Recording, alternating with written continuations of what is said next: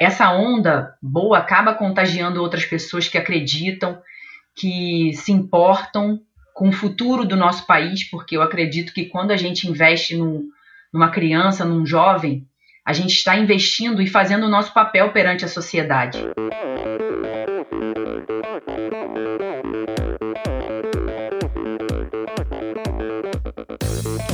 Pessoal, aqui quem fala é Renata Falzoni. Olá, e eu sou Tim Don. Eu sou Jaque Mourão. Olá, eu sou João Paulo Diniz. Eu sou Adriana Silva. Oi, eu sou Mauro Ribeiro. E, e esse é o Endorfina Podcast. Podcast. Valeu, até mais. Sou Michel Bogli e aqui no Endorfina Podcast você conhece as histórias e opiniões de triatletas, corredores, nadadores e ciclistas, profissionais e amadores. Descubra quem são e o que pensam os seres humanos que vivem o esporte e são movidos à endorfina.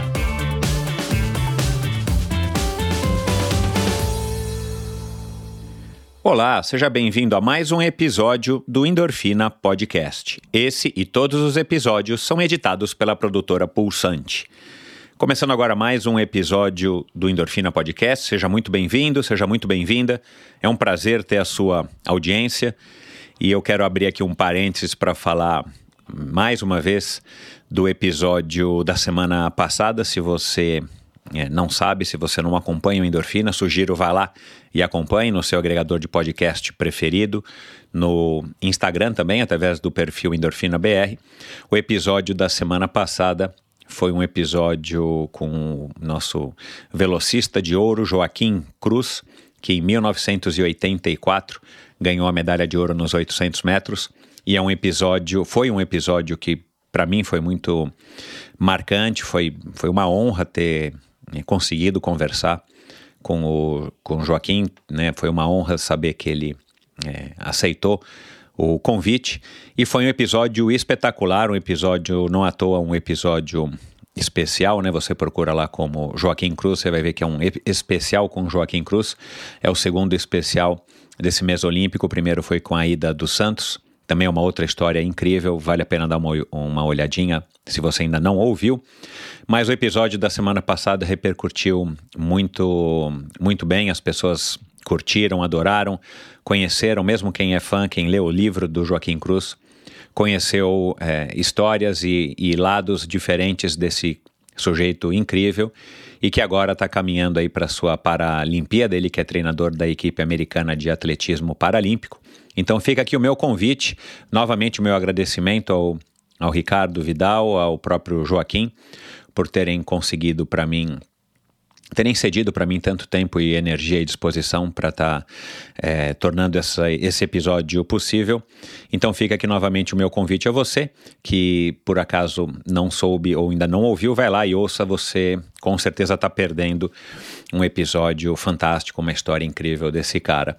E a Monique Azevedo, minha convidada de hoje, uma honra ter recebido a Monique, já faz também, essa é uma daquelas convidadas que já fazia aí mais de ano que estava para para gravar e nunca estava conseguindo conciliar as nossas agendas, graças também à indicação do Mário Roma, o criador e o organizador e o, o presidente master aí da, do Brasil Ride. Se você não conhece, também vale a pena conhecer, né? Se você não conhece, acho que você não está vivendo na Terra nos últimos 10 anos, vivendo no Brasil nos últimos 10 anos. Mário Roma, inclusive, participa desse episódio, bem como o Eduardo Rocha, diretor de marketing da Caloi. Aliás, já fica aqui meu agradecimento aos dois. E foi um episódio muito bacana, porque a Monique é uma triatleta, foi uma triatleta profissional, é, já faz aí alguns anos, e por 15 anos ela manteve uma carreira aí bem, bem prolífica. E ela vindo lá de Niterói, da região dos lagos, e morando em Niterói, ela, ela veio de uma origem mais humilde, e ela é, conseguiu. Ah, as duras não duras penas, né? Mas assim, treinando muito e, e, e, com muito esforço e ajuda de muitas pessoas, ela conseguiu ter o seu sucesso, ter o seu espaço no triatlon e, e, aos poucos ela foi construindo essa vontade dentro da cabeça dela de estar tá ajudando também a pessoas, a outra, as outras pessoas, pessoas é, de situação é, econômica é, carentes, de situação econômica desfavorável, ela resolveu criar então um projeto que leva o nome dela, Projeto Monique Azevedo, onde ela ajuda milhares aí de crianças, principalmente das regiões da região dos lagos, lá no Rio de Janeiro. É, e, e, ela tem uma energia muito legal, vocês vão perceber ao longo da conversa. Ela, ela é uma pessoa muito automotivada, ela é uma pessoa, claro, muito persistente, muito resiliente para tocar um projeto desde 2008, né? Então é um projeto que já está aí, já tem um, uns bons anos de estrada, mais de uma década de estrada. E claro, as duras penas, esse sim, porque não é fácil você trocar, tocar projetos sociais no Brasil, ainda mais voltados para a prática de esporte, ainda mais voltados para a prática do triatlon e agora mais recentemente também do mountain bike. Então ela foi uma conversa muito legal, adorei, muito obrigado aí Monique.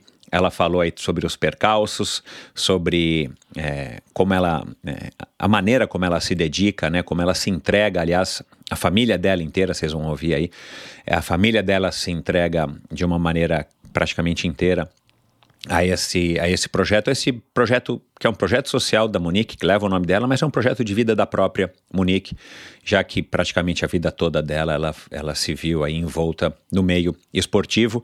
E, enfim, uma conversa muito legal. Vocês não. Não, não perderam por esperar, com certeza vocês vão curtir e espero que curtam tanto quanto eu. E lembrando que esse episódio é uma parceria com a Confederação Brasileira de Triatlon. Essa parceria tem o objetivo de fortalecer cada vez mais o triatlon e, claro, presentear vocês, seguidores do Endorfina e também do Triatlon Brasil, que é como a Confederação Brasileira agora é chamada, com um conteúdo bem legal e relevante sobre o Nada, Pedala e Corre. Se você quer saber mais sobre a, atuação da Confederação Brasileira de Triatlon, siga no Instagram, o perfil deles é arroba Triathlon Brasil. E como sempre, faço aqui a propaganda, vai lá no endorfinabr.com, lá você vai ouvir todos os episódios, você vai conhecer um pouco mais sobre esse projeto, você vai é, acompanhar é, vários links de assuntos mencionados em cada uma das 220 e poucas conversas que eu já tive aqui ao longo desses últimos quatro anos e alguns meses. Lá também você encontra maneiras de apoiar esse projeto financeiramente e também de assinar a newsletter semanal que se chama Uma Dose Extra de Inspiração para o seu final de semana. Toda sexta-feira você recebe um e-mail com algumas dicas, curiosidades sobre os episódios, sobre assuntos que eu acho que são legais de serem compartilhados.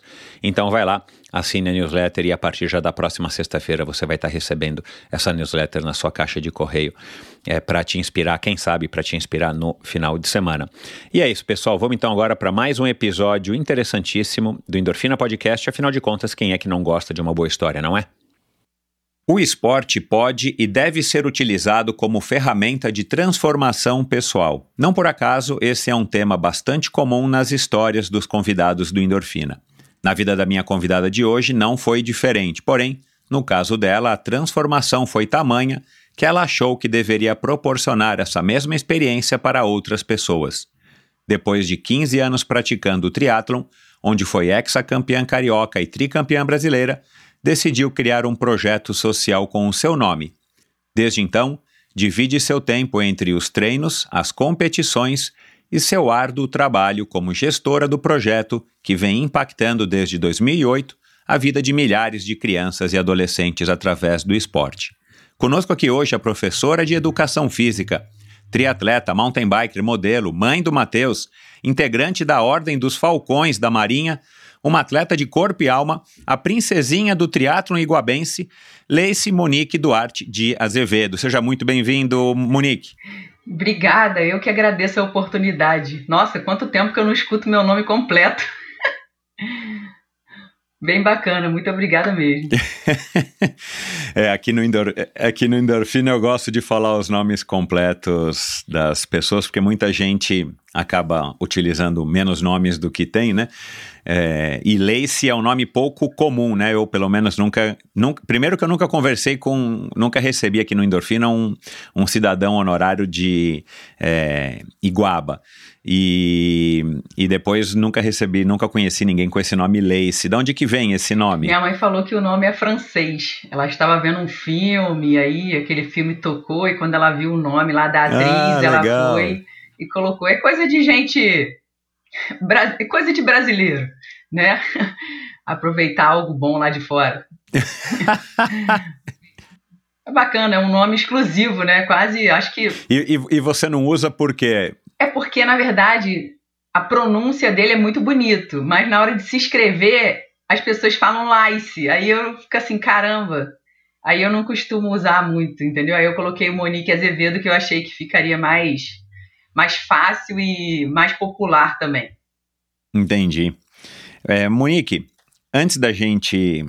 É, né, eu fiz aqui uma, uma, uma, pesquisa, minha lição de casa, como sempre eu faço, para gravar com, com os convidados. E, e aí tem muito assunto aqui para a gente conversar. Mas antes da gente ingressar de fato aí no, no, no assunto do, da tua história de vida, da tua ligação com esse com essa missão aí, né, que eu acredito que você buscou para você, eu quero saber direitinho aí como é que surgiu essa essa ideia. Eu tô acompanhando aí nas tuas redes sociais, você é, de uns tempos para cá você tá bem firme no mountain bike, né?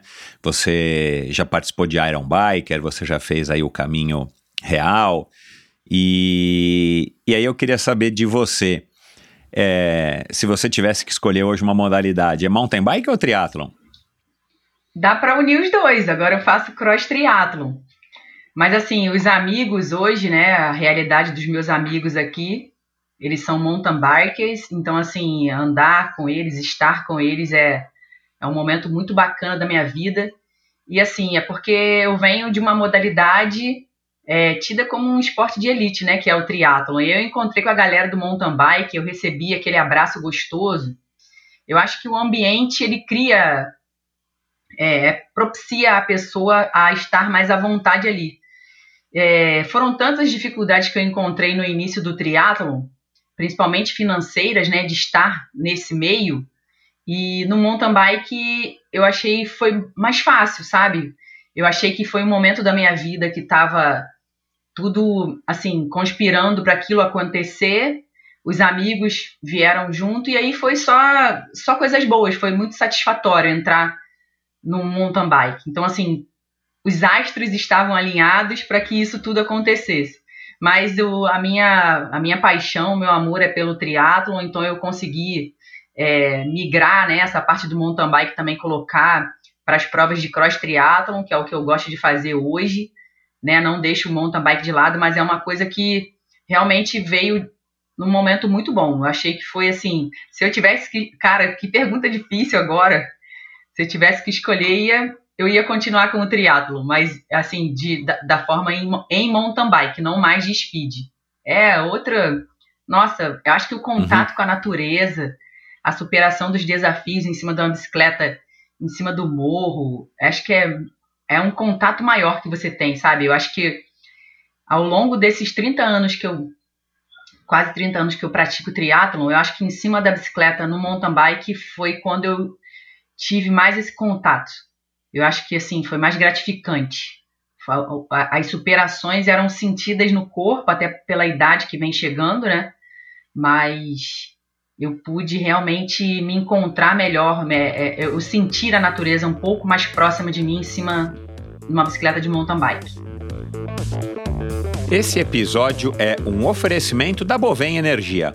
Bovem, há uma década fornecendo energia e gerando resultados para consumidores no Mercado Livre. Quer ser livre? Fale com a Bovem. Energia que inspira. Saiba mais em bovem.com.br e através do perfil no Instagram Bovem Energia. Legal, o, né, você falou aqui agora, o mountain bike é uma modalidade muito muito prazerosa, né? E o fato de você estar tá em contato com a natureza, mais próximo da natureza, né? Você, tá, você não está somente é, praticando uma atividade física ao ar livre, como é o triatlon, né? É, você está no meio da natureza de fato, interagindo ali com, enfim, com a vegetação, com o relevo e tudo mais, que no triatlon a gente tem isso somente na natação, que aliás é uma delícia quando você né, larga um triatlon e, e, e tá aí, seja num rio, num lago, num mar. É, no mar, especi especialmente, para mim, sempre são as, as, as emoções mais interessantes. E, e o mountain bike proporciona isso de uma maneira muito mais intensa. Eu concordo com você. E o triatlon é, off-road, né? E eu sei que você tem uma ligação forte com o X-Terra, com o Bernardo, que já passou por aqui. É, é, é juntar os dois mundos, né? Você praticar as três modalidades e, e, em um contato muito mais próximo com a natureza, muito legal. Mais para frente, quem sabe a gente encontra aqui um espaço para falar disso. Agora, Monique, de onde é que você tira tanta energia? E aí nas minhas pesquisas eu percebi isso, né? De onde que você tira tanta energia e motivação para tocar esse projeto que está aí com 13 para 14 anos, né? Se eu não me engano. É, diante, claro, de, de, de, todos os obstáculos que, que a gente enfrenta para tudo nessa vida, né? Acho que não tem nada que seja é, só ladeira abaixo. A gente tem momentos que, que a gente pega vento a favor, mas a grande maioria é vento contra, é montanha acima, né? E trabalhar num projeto social, é, um terceiro setor, num país como o nosso, e ainda num projeto é, envolvendo, né, num projeto, enfim, que usa o esporte como instrumento, e, e o triatlon, que também não é um esporte muito popular perto de outras modalidades, né? Uma escolinha de futebol, uma escolinha de vôlei e tal. É, e ainda tem todas essas, essas é, dificuldades, vamos dizer assim, né? Das três modalidades, e de bicicleta e de lugar né, para pra praticar natação e tudo mais.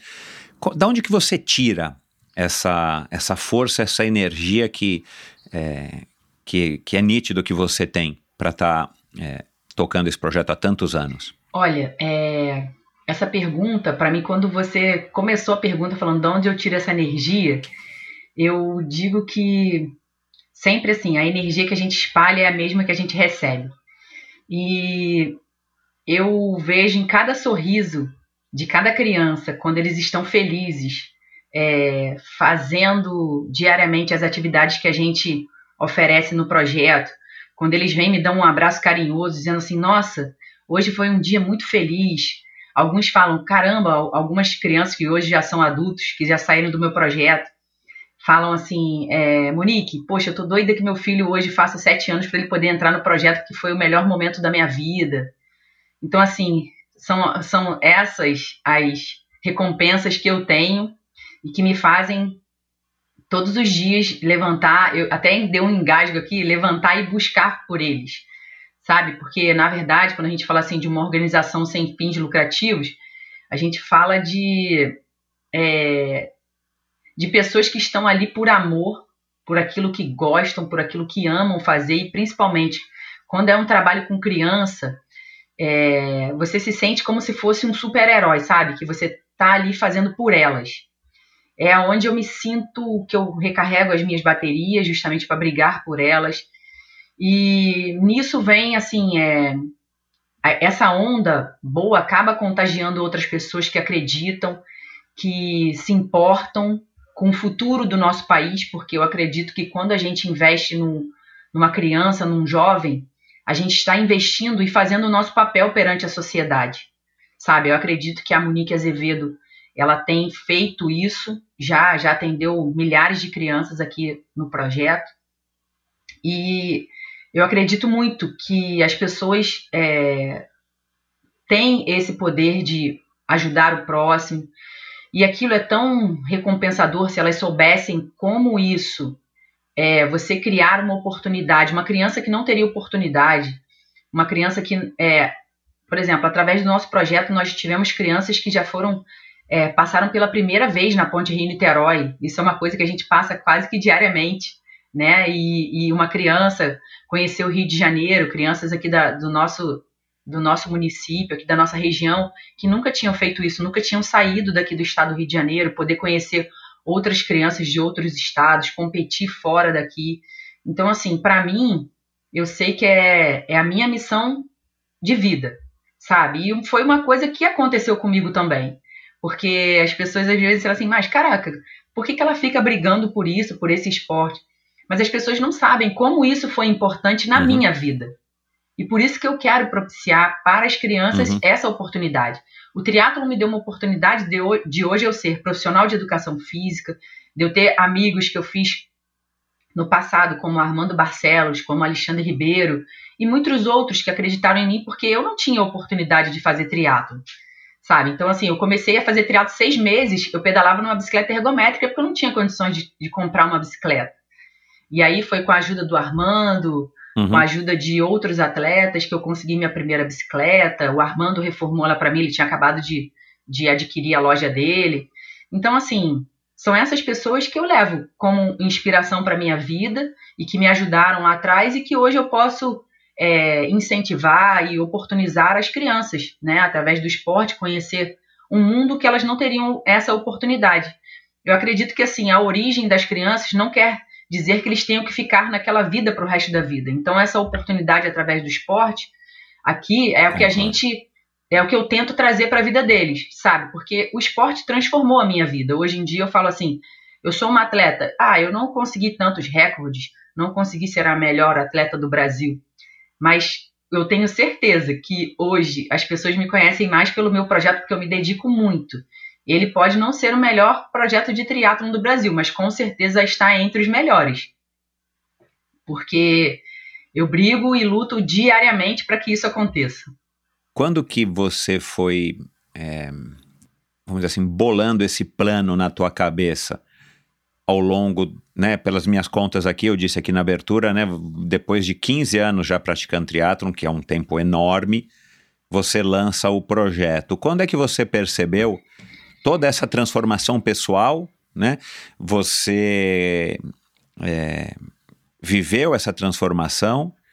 Quando que você pensou ou começou a pensar, a bolar essa ideia de que, puxa, isso era uma coisa que seria uma coisa que me realizaria muito se eu pudesse estender isso que eu estou vivendo para outras crianças, é, principalmente, claro, as menos favorecidas, as crianças de periferia, as crianças de origem humilde. É, na verdade, foi um casamento. É, no momento da Rio 2007, nos Jogos Pan-Americanos, eu fui uma atleta contratada pela Rede Globo para fazer os, os comerciais dos Jogos Pan-Americanos. Né? Então, eu estava toda hora passando na TV quanto atleta e os meus patrocinadores, na época, eles queriam que a gente pudesse aproveitar aquele momento né, de imagem da atleta e pudesse criar algo e eu falei assim: olha, eu não vejo outra coisa a não ser trabalhar com criança. Eu sempre gostei, sempre me identifiquei de trabalhar com criança. É, eu vejo que eu, a minha liderança em relação às crianças, em relação aqui à comunidade, em relação à região dos lagos, eu vejo que eu adquiri um respeito muito grande em relação ao nome esporte aqui. Então eu vejo que realmente é, é uma coisa que nós fazemos a diferença. Mas nessa época, é, foi um casamento. Então, assim, juntou a, a vontade dos patrocinadores de querer aproveitar algo da mídia, juntar o nome Monique Azevedo e o amor que eu tenho, uhum. que eu uhum. sempre tive de trabalhar com as crianças. Foi, foi mais ou menos isso. E assim, e aí surgiu a oportunidade de cada um doar uma coisa para começar o projeto. Só que assim, o projeto não é só, não vive só de de boa vontade, né, de todo mundo. Existe a parte do, dos papéis, existe a parte burocrática. Nossa. Pois é. Isso para mim continua sendo uma das partes mais difíceis. Captar é, recurso, ter patrocinadores, tanto que até hoje assim, eu já tive projeto de lei de incentivo aprovado, mas eu nunca tive a captação de recurso, porque eu acabei vendo que as pessoas, eu em vez de pedir dinheiro, eu peço o que eu estou precisando. E eu acredito assim, eu vejo que aquilo tem dado certo mas assim, até que ponto, né? Porque assim, às vezes eu preciso de algo a mais e deixo de fazer por, por não ter esse recurso. Então, assim, a gente tem que estruturar melhor o projeto para que a gente possa buscar algo maior, para que ele cresça é, quanto não em, é, em número de atendimentos, mas sim em oportunizar qualidade melhor para as crianças atendidas. Né? Tanto que esse ano de 2020 foi um ano que nós o projeto foi o ano que produziu mais para as crianças. Foi um ano que eu busquei mais parcerias, foi um ano que a gente ficou parado né, de, de dar as aulas por causa da pandemia, mas foi um ano que eu busquei muito, muito mesmo, uhum. e conseguimos várias parcerias é, diretas de, de, de, empresas grandes aqui do, do país, e eu fico muito, muito, extremamente muito feliz de saber que, assim, é, várias empresas é, apoiam um projeto, apoiam a causa, justamente por saber que aquilo ali não é com fins lucrativos, sabe? Realmente, né? Que as pessoas veem assim, caramba, ela realmente quer fazer a diferença e não é por fins de, de, de dinheiro, né? Porque muitas organizações que eu vejo estão criando aí, até outras que surgiram recentemente, que antes era uma escolinha, agora já tem quase 20 escolinhas, mas eu vejo que aquilo tudo é com fins lucrativos, é com fins de. A, a, a, sociedade enxerga isso né, de outra forma. E eu vejo que o meu projeto continua mantendo ali a qualidade, a, a hegemonia dele já ao longo desses quase 15 anos. Cara, é, é muito tempo, né? É, à frente do projeto. E é interessante essa sua, essa sua é, colocação, porque a verdade é que talvez a gente não tenha ainda aqui no Brasil essa cultura de estar tá, é, doando, né? Doando tempo, doando energia, doando recursos, seja é, pessoa física ou pessoa jurídica. E, e, ainda tem as pessoas que são céticas ou que criticam, né, nesse sentido de, de achar que um projeto, por exemplo, como o seu, é, não tem fins é, muito claros nesse sentido de estar tá pegando os recursos e, e jogando os recursos de fato onde eles precisam ser colocados para que o projeto gere, gere frutos. Agora, sem dúvida nenhuma, a, prof, a profissionalização disso, por mais que seja uma coisa pequena, também é, uma, é, uma, é, é, um caminho necessário, ainda mais hoje em dia. Né? É, agora, durante o ano passado, que não teve. É, você, você não deu, quase não deu aulas, não, não deu aulas, né? Você não, o, o Instituto ficou parado. É, você disse que foi o melhor ano em termos de captação, porque você teve mais tempo para correr atrás. É, o projeto depende somente de você ou você tem pelo menos uma equipe pequena que, que te ajuda no dia a dia? É, então, no dia a dia de aulas, eu tenho uma equipe que me ajuda. Só que assim, a Monique Azevedo é a pessoa que faz tudo do projeto. Eu sou a pessoa que faço o marketing do projeto nas, nas redes sociais. Sou eu que estou lá todos os dias dando aula. Eu não visito o meu projeto, eu estou todo dia lá dando aula. Eu tenho a minha turma dentro do projeto diariamente. É, sou eu que faço a parte de convênios, sou eu que faço a parte de é, Cara, eu faço tudo no projeto. Sabe? Eu vivo cada, cada, cada instância do projeto. E assim, sou eu que faço as reuniões com os parceiros, sou eu que vou buscar os parceiros, sou eu que entro em contato. Então, assim, lógico que eu tenho. É, que assim, o projeto acontece nas aulas quando a gente é feito um convênio, né, em relação às prefeituras que a gente atende. E ele, eles só são contratados a partir de quando realmente o projeto está é, tá funcionando. Né? Então, ó, vamos começar o projeto em fevereiro. Então, aí é contratado os profissionais que vão trabalhar no projeto. Mas, fora isso, assim, nas férias, é, é, são, é o tempo que eu mais trabalho, porque é o momento que eu tenho de entrar em contato com as empresas. Olha, vamos renovar nosso, nosso convênio, vamos renovar nossa parceria, vamos renovar. Então, assim, sou eu que faço toda essa parte.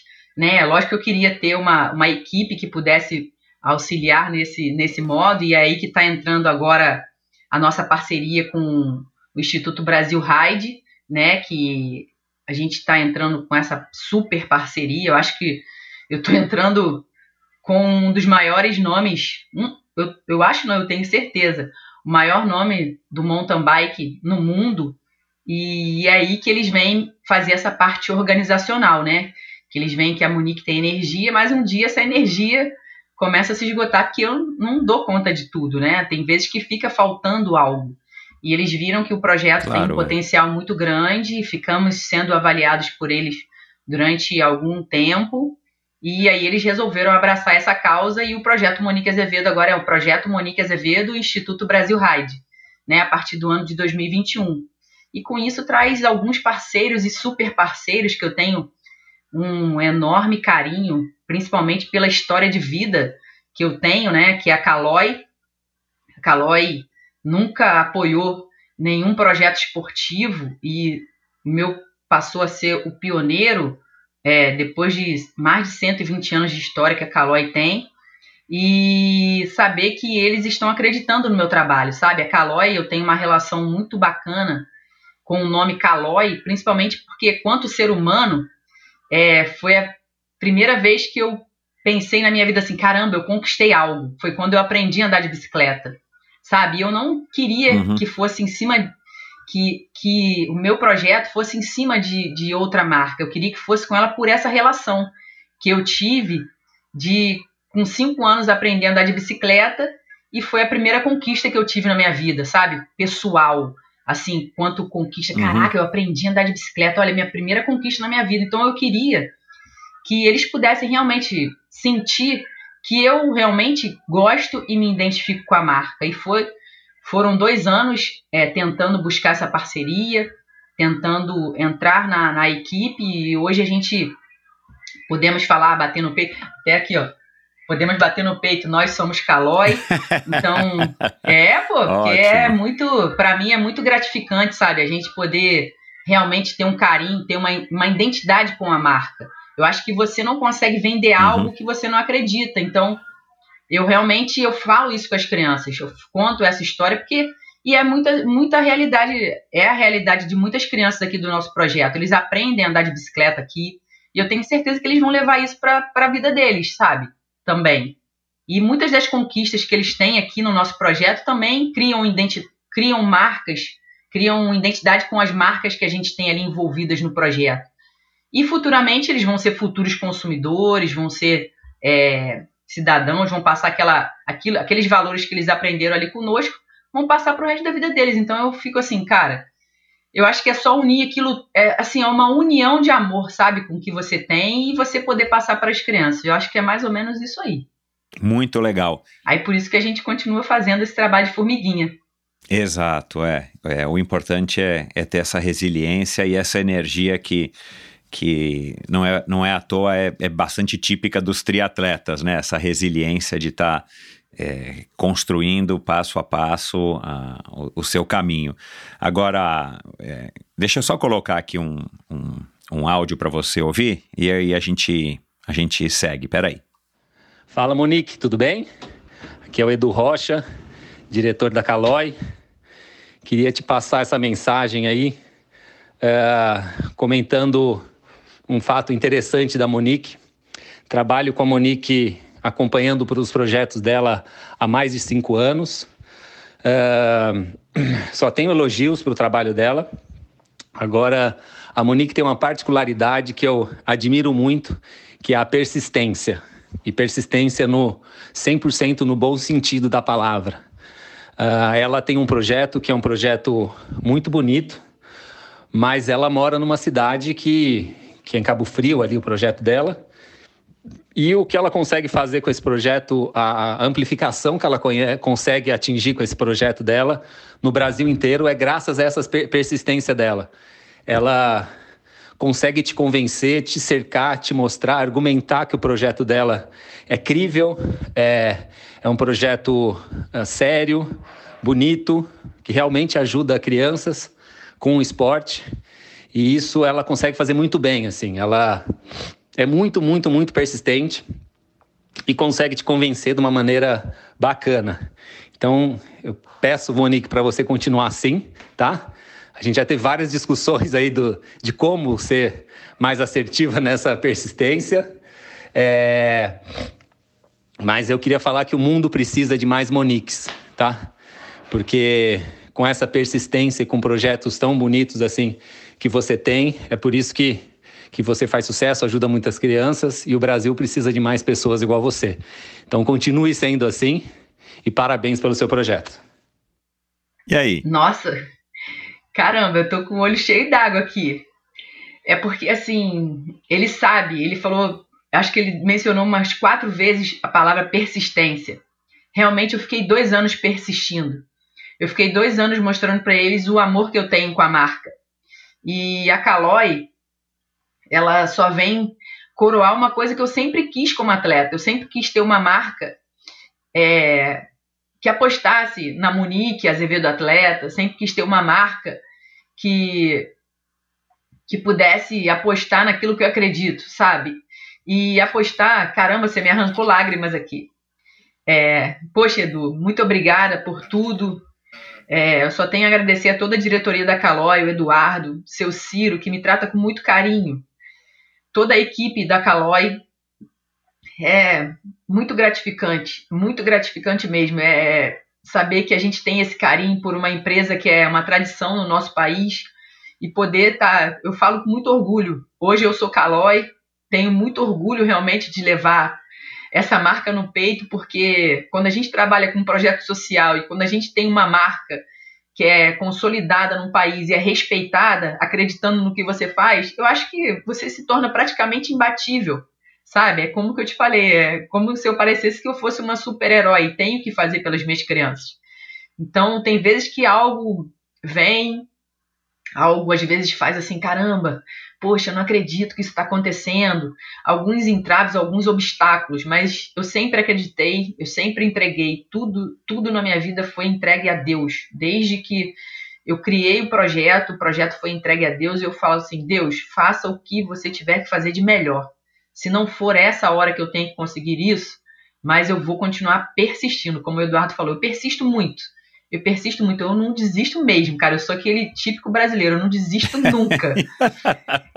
pois é, eu brigo mesmo, vou ali, insisto, persisto, volto, bato na mesma tecla e saber que assim é, é, muito, é muito gratificante. Saber que marcas como a Caloi, como o Instituto Brasil Ride, pessoas que a gente é. Cara, você tem uma ideia, o Mário Roma, eu tive contato com o Mário Roma praticamente no início do meu projeto quando ele fez uma prova aqui no Rio, foi lá que a gente se conheceu e depois de depois de 12 anos a gente se reencontrar e, e ele vir agora como um apoiador agora do projeto, cara, para mim isso é muito bacana, saber que as pessoas já ouviram falar do meu projeto e ouviram falar bem, sabe? Isso para mim é uma coisa muito gratificante, é como se estivesse falando, alguém estivesse elogiando meu filho, sabe? É uma coisa que eu criei, Exato, uma coisa que eu tô é. ali todo dia. Não é bacana, cara? Imagina alguém chegar assim e elogiar o seu filho, então é algo assim, para mim é muito gratificante. Então é isso que me faz levantar todos os dias e ter energia para continuar. Agora, de onde que vem essa essa persistência? Porque numa live que eu assisti tua no Movimento Central, né, do Ricardinho Arap, você e o Alexandre Ribeiro, grande Alexandre Ribeiro, também já passou por aqui faz muitos e muitos episódios você começou a treinar com ele e aí em algum momento você você fala que você era tímida. Eu imagino que agora você não seja mais tímida, pelo menos não dá para perceber aqui conversando com você que você tem algum traço de timidez. E para pedir ajuda, vender um projeto social é, baseado numa coisa que talvez ela seja mais intangível do que tangível, né? Ela, para você, talvez seja mais fácil de, de, de tangibilizar isso, mas assim, você está vendendo uma transformação que não é uma coisa que, que a gente acompanha, né, no, na matemática. Da onde que veio essa, é, é, essa tua, é, não a vontade, eu digo, da onde que você venceu essa timidez para se tornar uma, uma vendedora, como, é como de fato se você tivesse né, querendo vender o seu projeto, né, entre aspas, vender no sentido de estar tá buscando apoio, divulgar ele e conseguir pessoas para caminharem junto com você numa coisa que você começou e que você que primeiro acreditou. É, eu acredito assim, foi aquele momento que você fala assim, ou vai ou vai, não tem pra, não tem como voltar. Eu tinha que fazer. E quando você faz algo que não é para você, fica mais fácil. Eu ainda continuo muito tímida de pedir algo para mim. É muito difícil. Mas Entendi. quando é para outra pessoa, uhum. é, eu vejo assim, se tornou algo como se fosse parte do meu trabalho. Sabe, eu tenho que fazer, eu tenho que ser aquele papel ali, eu tenho que mostrar aquilo ali. Então, assim, eu não tenho como não fazer. É, já é, faz parte do, do quando eu aceitei ser ser do projeto, falar assim, realmente investir no projeto, eu falei assim, agora eu tenho que continuar e, e meter a cara, porque se não for assim, você não vai conseguir nada. É. Sabe, eu vejo que assim, se as pessoas não correrem atrás daquilo que elas acreditam, eu falei assim, não basta só correr e entregar um papel, é você ficar ali, como ele falou assim, persistindo. Nossa, foram muitas reuniões com o Eduardo para que pudesse sair essa parceria e muitas outras. Não é fácil, como você falou, vender uma coisa que eu acredito aqui que as pessoas quase não veem porque não têm acesso de vir aqui ao meu projeto, que é muito mais fácil quando você vai lá pessoalmente, visita, vê que o projeto existe. Então, assim, por isso que eu tento publicar é. diariamente que o projeto existe, que o projeto acontece, principalmente tornar ele mais a cara do projeto mesmo, tornar as crianças fazendo as coisas, porque é, comprar essa ideia até é, como você falou, eu sou uma vendedora. Eu, eu, eu, eu já escutei assim, a Monique bate panela. A Monique vai batendo panela e vai, cara. eu acho que assim, muitas pessoas venceram na vida batendo panela, como que diz, e eu tô batendo panela aí, eu tenho não só é, mostrado para as pessoas que é possível fazer com pouco mas que dá para fazer com pouco e bem feito, sabe? Eu acho que se me dessem uma oportunidade muito maior e melhor, eu poderia fazer muito melhor o, o trabalho que eu faço e atender muito, muitos mais jovens e adolescentes e crianças pelo projeto. Eu tenho, eu acredito muito nisso. Se me derem oportunidade, cara, eu vou muito longe. Então eu só preciso disso, oportunidade. E é isso que a gente traz para as crianças do, do projeto, e é isso que eu acredito. Quanto mais oportunidade eu tiver, mais as crianças vão voar cada vez mais alto.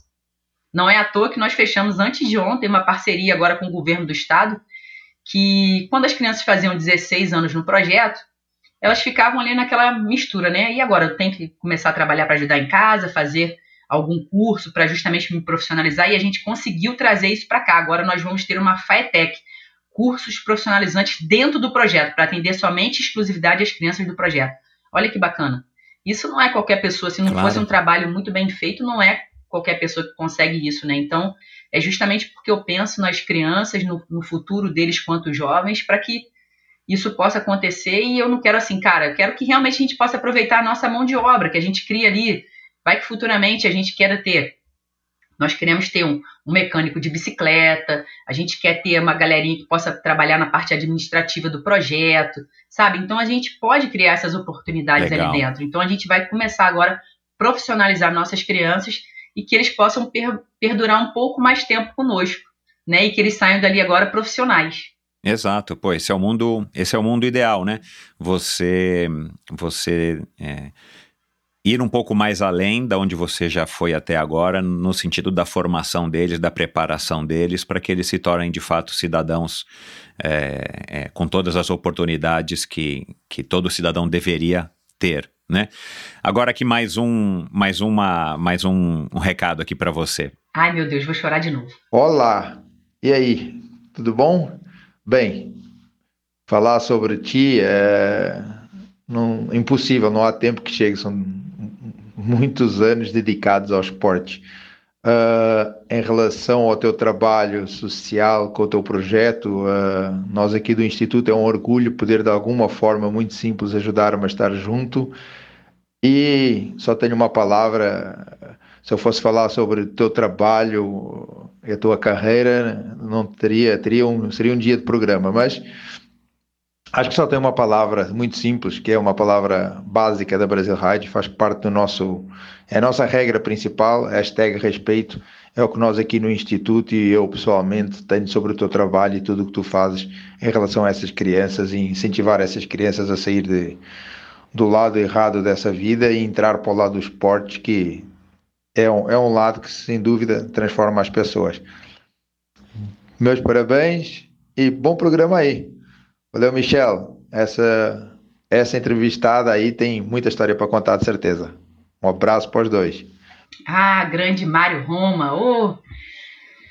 Ai, é, você tá ao lado de pessoas assim que que acaba ou você se torna tão bom quanto ou você vai ali aprender muito, porque estando com o Mário é uma aula diária, né? Às vezes a gente se fala, faz reuniões pelo telefone é uma aula que eu recebo todos os dias, principalmente de como concentrar em um objetivo, sabe? E, e eu, ele fala assim, às vezes eu estou atacando para um monte de lado, ele fala, Monique, foco, tenha foco e vá em frente que a gente está junto.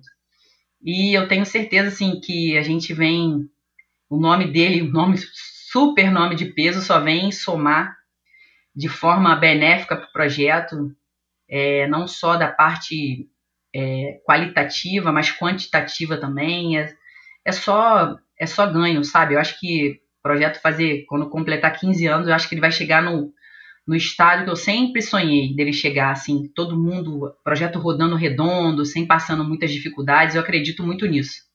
Acredito e estamos trabalhando para que isso aconteça. E os maiores beneficiados disso são as crianças e adolescentes e as famílias que estamos atendendo esse, a partir do ano de 2021 também estamos atendendo no nosso, no nosso projeto de forma social, né? colaborando com a parte da alimentação deles. Então a gente está buscando parcerias para que isso aconteça, porque a gente viu que na pandemia é, nós tivemos que fazer uma escolha. Ou a gente fazia a reforma do nosso projeto, ou a gente ajudava as famílias. Então eu falei, cara, agora é hora de ajudar as famílias e fomos lá, transformamos tudo em cesta básica, pudemos dar cesta básica durante três meses para as famílias atendidas pelo nosso projeto e a gente viu que isso é necessário, que realmente as, algumas famílias passam ainda necessidade e principalmente agora nessa pandemia, alguns pais de família estão desempregados e a gente, quanto parte social, a gente tem que ajudar. Então é isso aí que a gente está correndo atrás e eu acredito muito que assim, todo esse envolvimento diretamente com as famílias, fizemos as entrevistas familiares de todas as famílias atendidas pelo projeto, todos eles passaram pela, pela entrevista, e a gente pôde mapear quem poderia colaborar com a gente em algo, quem poderia estar tá, tá ajudando de outra forma, e assim, a gente acabou envolvendo o projeto, eu vejo que o projeto agora não é mais só aquela redoma, e a família acabou se envolvendo, e todo mundo acabou se envolvendo, todo mundo ajudando, e nisso estão vindo mais parceiros aí. Também é, o Tribunal Superior de Justiça Desportiva vai destinar cestas básicas para o projeto. Então a gente está trabalhando muito para que as, as crianças e as famílias sejam atendidas e que as crianças não saiam, né, por não ter condições de, não ter o que comer para ir para o projeto. Então essa é a nossa maior preocupação hoje. E sim, a gente quer fazer todo um trabalho diferenciado e estamos buscando muitas parcerias para que isso aconteça. E está acontecendo, e está vindo, as parcerias estão chegando, e até quem estiver ouvindo, se quiser ser parceiro do projeto, pode entrar em contato com a gente pelo Instagram, pelo Facebook, a gente responde. Na parte nossa, quando vocês pesquisam no Google, também tem o meu telefone pessoal, tem o e-mail pessoal, podem entrar em contato, que qualquer ajuda é bem-vinda. Às vezes a pessoa pensa assim, ah, eu vou ligar para ela só para dar dois pares de pneu. Gente, faz muita diferença. Às vezes a gente não tem, tem uma bicicleta parada porque não tem pneu, entendeu? Então, assim, é algo mais ou menos desse tipo. Então, qualquer ajuda é bem-vinda. E agradeço a quem tiver essa boa vontade de, de querer ajudar e apostar na criançada aí do projeto. É isso aí. Qualquer ajuda é bem-vinda. Acho que esse é um lema que, acho que desde o do começo da pandemia é, mu muitos meios de comunicação, muita gente, muitos projetos é, é, é, frisaram isso. E fica aqui de novo, então, a gente, é, através aí desse teu, desse teu relato aí, que qualquer ajuda é, pesa, qualquer ajuda vai fazer sim uma diferença no, no seu projeto. e fica aqui, então, no final do episódio eu vou lembrar todo mundo, mas vai estar no post do, desse episódio lá no endorfinabr.com, no meu site, é, os links para as redes sociais aí da, da Monique, do projeto, enfim, os meios de contato para quem quiser não somente acompanhar e, e, e, ver aí o seu trabalho, mas também sim participar né, doando, contribuindo. Monique, então, pelo que você está tá relatando, aliás, antes, antes de eu falar disso, eu dei uma pesquisada no teu site não é só com triatlon, né? Eu acabei falando aqui no começo, mas não é só triatlon, né? Tem vôlei, tem balé. É, o principal é a escola de triatlon, né? E agora, mais recentemente, você começou também com o mountain bike. Mas você também é, é, oferece algumas outras atividades, é isso? É, na verdade, assim, a gente, eu acredito que quando a gente fala em formação de um cidadão completo, a gente tem que ter cinco frentes. Primeiro, o esporte, a educação, né? Educação esporte, cultura, a gente trabalhar a parte do meio ambiente com ele e a parte profissional. Então, a gente está trabalhando todas essas frentes. Eu acredito muito que é, quando a gente tem algum desses trabalhos rodando em cima de uma criança, esporte, cultura, parte ambiental, social e profissional, a gente acaba saindo dali um cidadão completo, a gente um, um cidadão de bem. Então é isso que a gente quer. E se a gente tiver alguns deles que se identifiquem com essas áreas, né? Então a gente começou esse ano, a gente falei, cara, para você ser um projeto referência do Instituto Brasil Ride, eu acho que a gente tem que trabalhar todas essas áreas e tem que trabalhar full time. Então a gente uhum. colocou essas metas, conseguimos chegar nesse funcionamento que o projeto pode sim é, através do esporte, a gente pode trabalhar todas essas áreas. Buscamos parcerias para que essas áreas pudessem acontecer, mas a, a, a, o trabalho final dele é um trabalho esportivo, porém trabalham todas essas áreas. Aqui dentro, a gente trabalha tanto o social, quanto o ambiental, quanto cultural e o profissionalizante agora. Então eu acredito que a gente dali A gente vai ter mais cidadãos de bem que vão replicar nossos valores que a gente ensina diariamente ali dentro do ambiente da Base Aérea Naval de São Pedro da Aldeia e que também é um super parceiro do projeto, que há 10 anos nós temos essa parceria lá e que é muito gratificante para mim é, poder ter contar com a parceria de uma entidade militar, né, e estar tá nesse ambiente que propicia até vontade de muitas crianças nossas quererem ser militares por estarem trabalhando ali com eles, elas veem o trabalho deles ali dentro e saber que cara, a gente está fazendo nosso papel e um papel muito bonito. Quem algum dia quiser vir conhecer o projeto, o projeto está de portas abertas para receber qualquer uma pessoa do esporte. E eu tenho muito orgulho de falar, é um, é um trabalho muito bonito e muito bacana, vale a pena conhecer, vale, vale a pena um dia vir aqui para a região dos lagos passear, que é uma maravilha, e conhecer o trabalho que a gente faz com a criançada, com a molecada aqui do projeto. Legal, fica aí o convite. Eu mesmo quero assumir esse compromisso com você de estar. Tá... Eu não conheço essa região. O máximo que eu fui até agora foi Niterói. Quero conhecer a região dos lagos, né? Muita gente fala muito bem e, e vou sim aí conhecer o projeto. É, o que eu ia falar é, você está, pelo que me, me, me, parece agora, aí, pelo, pelo teu relato e, e, e pelo momento que você está tá vivendo, que você está no auge aí do teu, da tua caminhada nesses 13, 14 anos de projeto, né? É, a gente está chegando onde eu gostaria de estar. A gente ainda não chegou, ainda falta uns dois degraus para a gente poder chegar.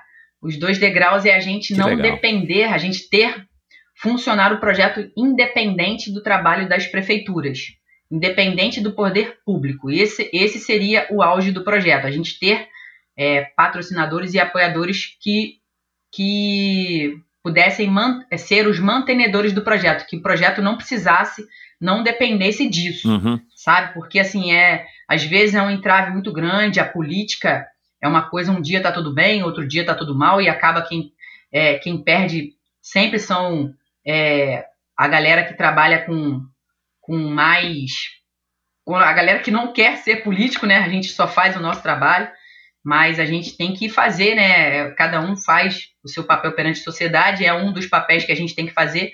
É lógico que, para mim, eu acho que tudo que se trabalha em conjunto e acredita-se em conjunto, acho que o que é bom fica melhor, né? Então eu vejo isso, mas a gente, o auge do projeto seria realmente o projeto funcionar e termos parceiros que não dependêssemos disso, sabe?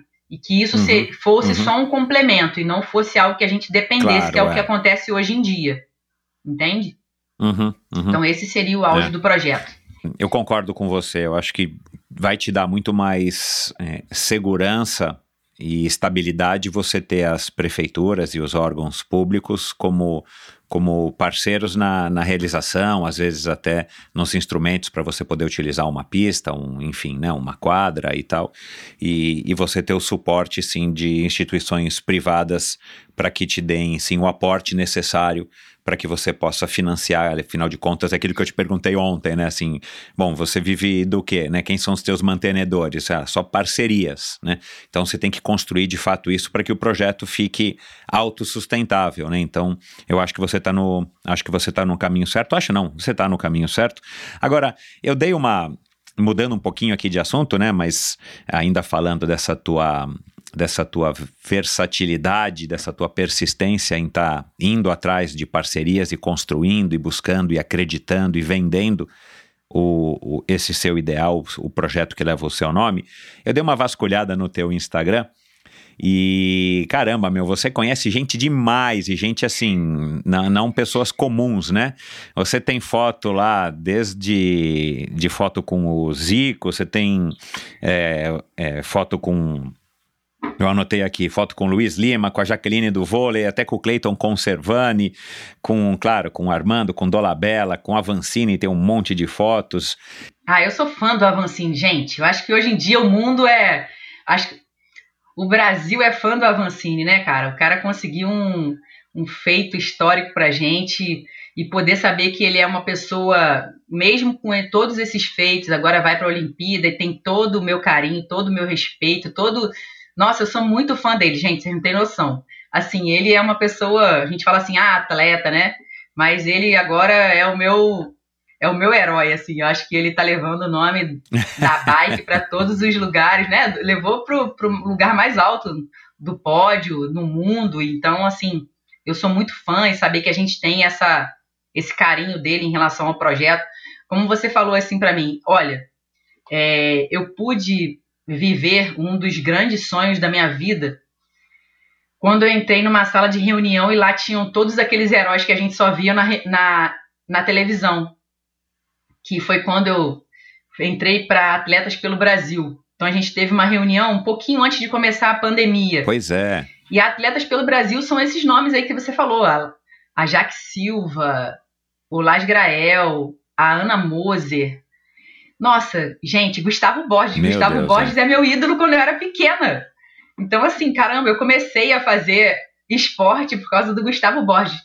Você não tem noção de como eu vi o Gustavo Borges. Sabe aquela criança que não consegue tirar o sorriso da cara? Fica garrado.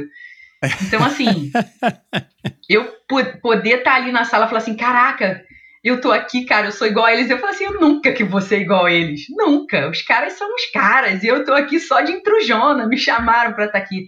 Mas na verdade não é isso, né? Na verdade, assim, é, eu tiro foto mesmo, cara, eu tieto mesmo, porque eu não sei se eu vou ter essa oportunidade outras vezes.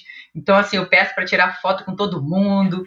Cara, quando eu. É assim, logo um pouquinho depois, quando aconteceu a Olimpíada, eu tive com o Vanderlei, perguntei a ele qual foi a sensação de conduzir a tocha lá para acender aqui na Rio 2016 e acender a pira olímpica. E aí, que, como é que você se sentiu? Aí ele falou assim, cara, foi um dos estágios mais assim, o ápice da minha carreira, ele falou assim. Eu falei assim, cara, que bacana, né? Seu país todo te aplaudindo de pé e você ali acendendo a pira olímpica. Muito legal isso, né? Você vai guardar aquilo pro resto da tua vida. Eu falei assim, você consegue ter, quando você fecha os olhos, você tem aquela mesma sensação?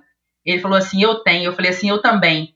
Aqui na minha cidade, no dia que eu fiz a condução da tocha olímpica, no meu trecho, a cidade inteira ficou ali me aplaudindo e todo mundo falava palavras de incentivo para mim. E quando eu falo disso, acho que foi o dia que eu me coroei mesmo, assim, falar assim, cara, aquele dia foi o dia que eu falei assim, realmente eu faço a diferença na sociedade, realmente o que eu faço.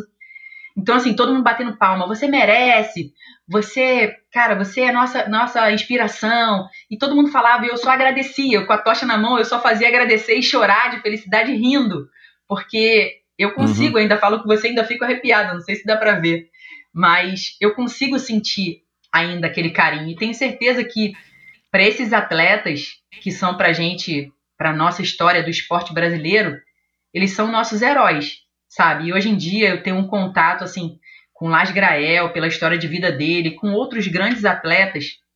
Isso para mim é uma fala assim, caramba, é realmente, neguinha, você tá fazendo um bom trabalho. Você pode não ter sido a melhor, você pode não ter ido para as Olimpíadas, mas o que você faz é diferente. Então, continue assim que as coisas boas vêm. É isso que eu penso quando eu tô com eles, assim, eu falo, caraca, eu tieto mesmo, eu peço para tirar foto. E eu gosto muito, porque eu acho que para eles, como eles falam, para eles é um reconhecimento muito bacana, porque acaba que isso já foram atletas que já às vezes foram duas, três Olimpíadas passadas, e as pessoas acabam esquecendo a história do, do esporte nacional, sabe? Então eu, eu, naquele simples momento que eu tenho de estar com eles, eu faço eles lembrarem o quanto eles foram e são importantes ainda para a história do nosso esporte.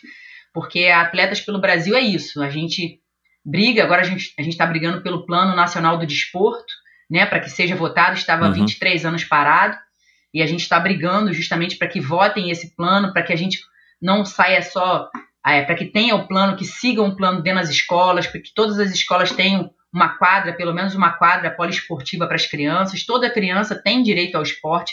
Isso está no Estatuto da Criança e Adolescente. Isso é prioridade absoluta. Então, o que a gente está pedindo é só que priorizem realmente o que é de direito das crianças, sabe? Através do Plano Nacional do Desporto.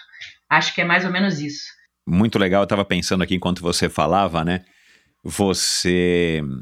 Eu acho que também foi um passo importante na tua vida você se juntar aí ao Atletas pelo Brasil. Aliás, já, já passaram por aqui, né? O João Paulo, que é conselheiro, o Paulo Kakinoff, que é conselheiro lá do projeto. Nós conversamos um pouco também a respeito do, do projeto, não, né? Do Atletas pelo Brasil, do Pacto pelo Esporte. É, você trouxe para a tua vida, né, Monique? o que você experimentou desde garotinha, você começou com 13 para 14 anos, você trouxe para a tua vida é, o esporte de uma maneira, enfim, completa, né? Porque eu estava pesquisando aí também né, no teu Instagram, o Matheus já é, você disse que ele era vice-campeão, né? Eu falei campeão, é, você me corrigiu ontem que ele é vice, que ele é bicampeão, Bi, perdão, bicampeão. Bi, bicampeão.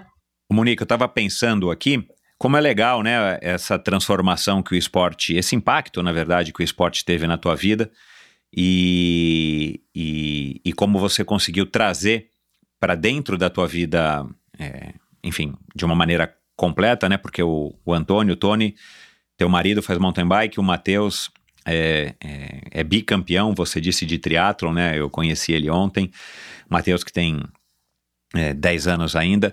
Você, garotinha, começou a praticar esporte com 13 para 14 anos, é, participou de, né, conseguiu todos esses títulos que eu citei aqui no, no começo, né, e de repente você se envolve com um projeto que acaba se tornando tua vida e hoje você com 41 anos está mais envolvida do que nunca com o esporte, agora, né, numa fase bacana aí do teu projeto que já dura 15 anos, como a gente falou, e e de repente, né, agora já faz parte do, do Atletas pelo Brasil, está tendo contato com essas pessoas, como você relatou aqui. Quer dizer, é bacana a gente ver como é que o esporte, é, o que, que o esporte faz, o que, que o esporte é capaz de proporcionar para a gente e seria interessante, de fato, que todo mundo tivesse essa possibilidade, né, aqui no Brasil, de estar tá tendo contato com o esporte desde a, dos primeiros anos da infância até a adolescência, para que é, pudesse ser impactado. Tenho certeza que a gente teria adultos muito mais bem preparados, muito mais, muito mais interessantes se eles tivessem tido, se todos tivéssemos tido contato com o esporte como eu tive, como você teve.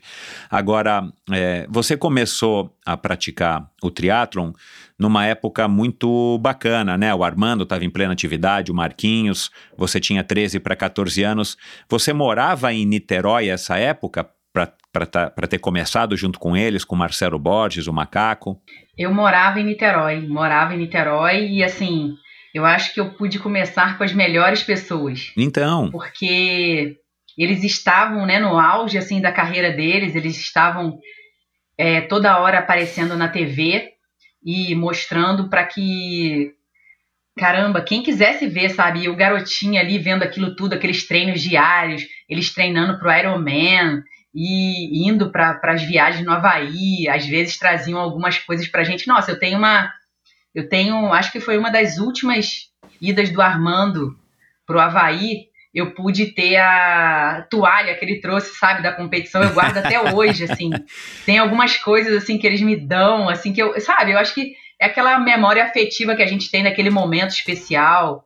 Então, assim, eu pude ver que é, tá, tá ali com eles foi um aprendizado muito grande, sabe? Porque, assim, eles estavam ali, fazia chuva, fazia sol, e eles estavam ali treinando, e aquilo me obrigava a estar ali também. Fala assim, cara, se eu quero ser como eles, eu quanto garota que não sabia muito o que eu queria ainda da vida, eu não sabia, é, naquele momento eu ainda não sabia, sim, realmente se eu queria ser atleta, mas acabou que aquela ocasião ocupou de eu estar tá ali fazendo é, aquela escolha de vida e falei assim, caramba, eu quero realmente ser isso. Então aqui, aquela resiliência deles estarem ali diariamente, deles estarem, deles, sabe, não, não irem para as festas, não ficarem até tarde e saber que tinha, tinha treino no dia seguinte ou até mesmo uma competição.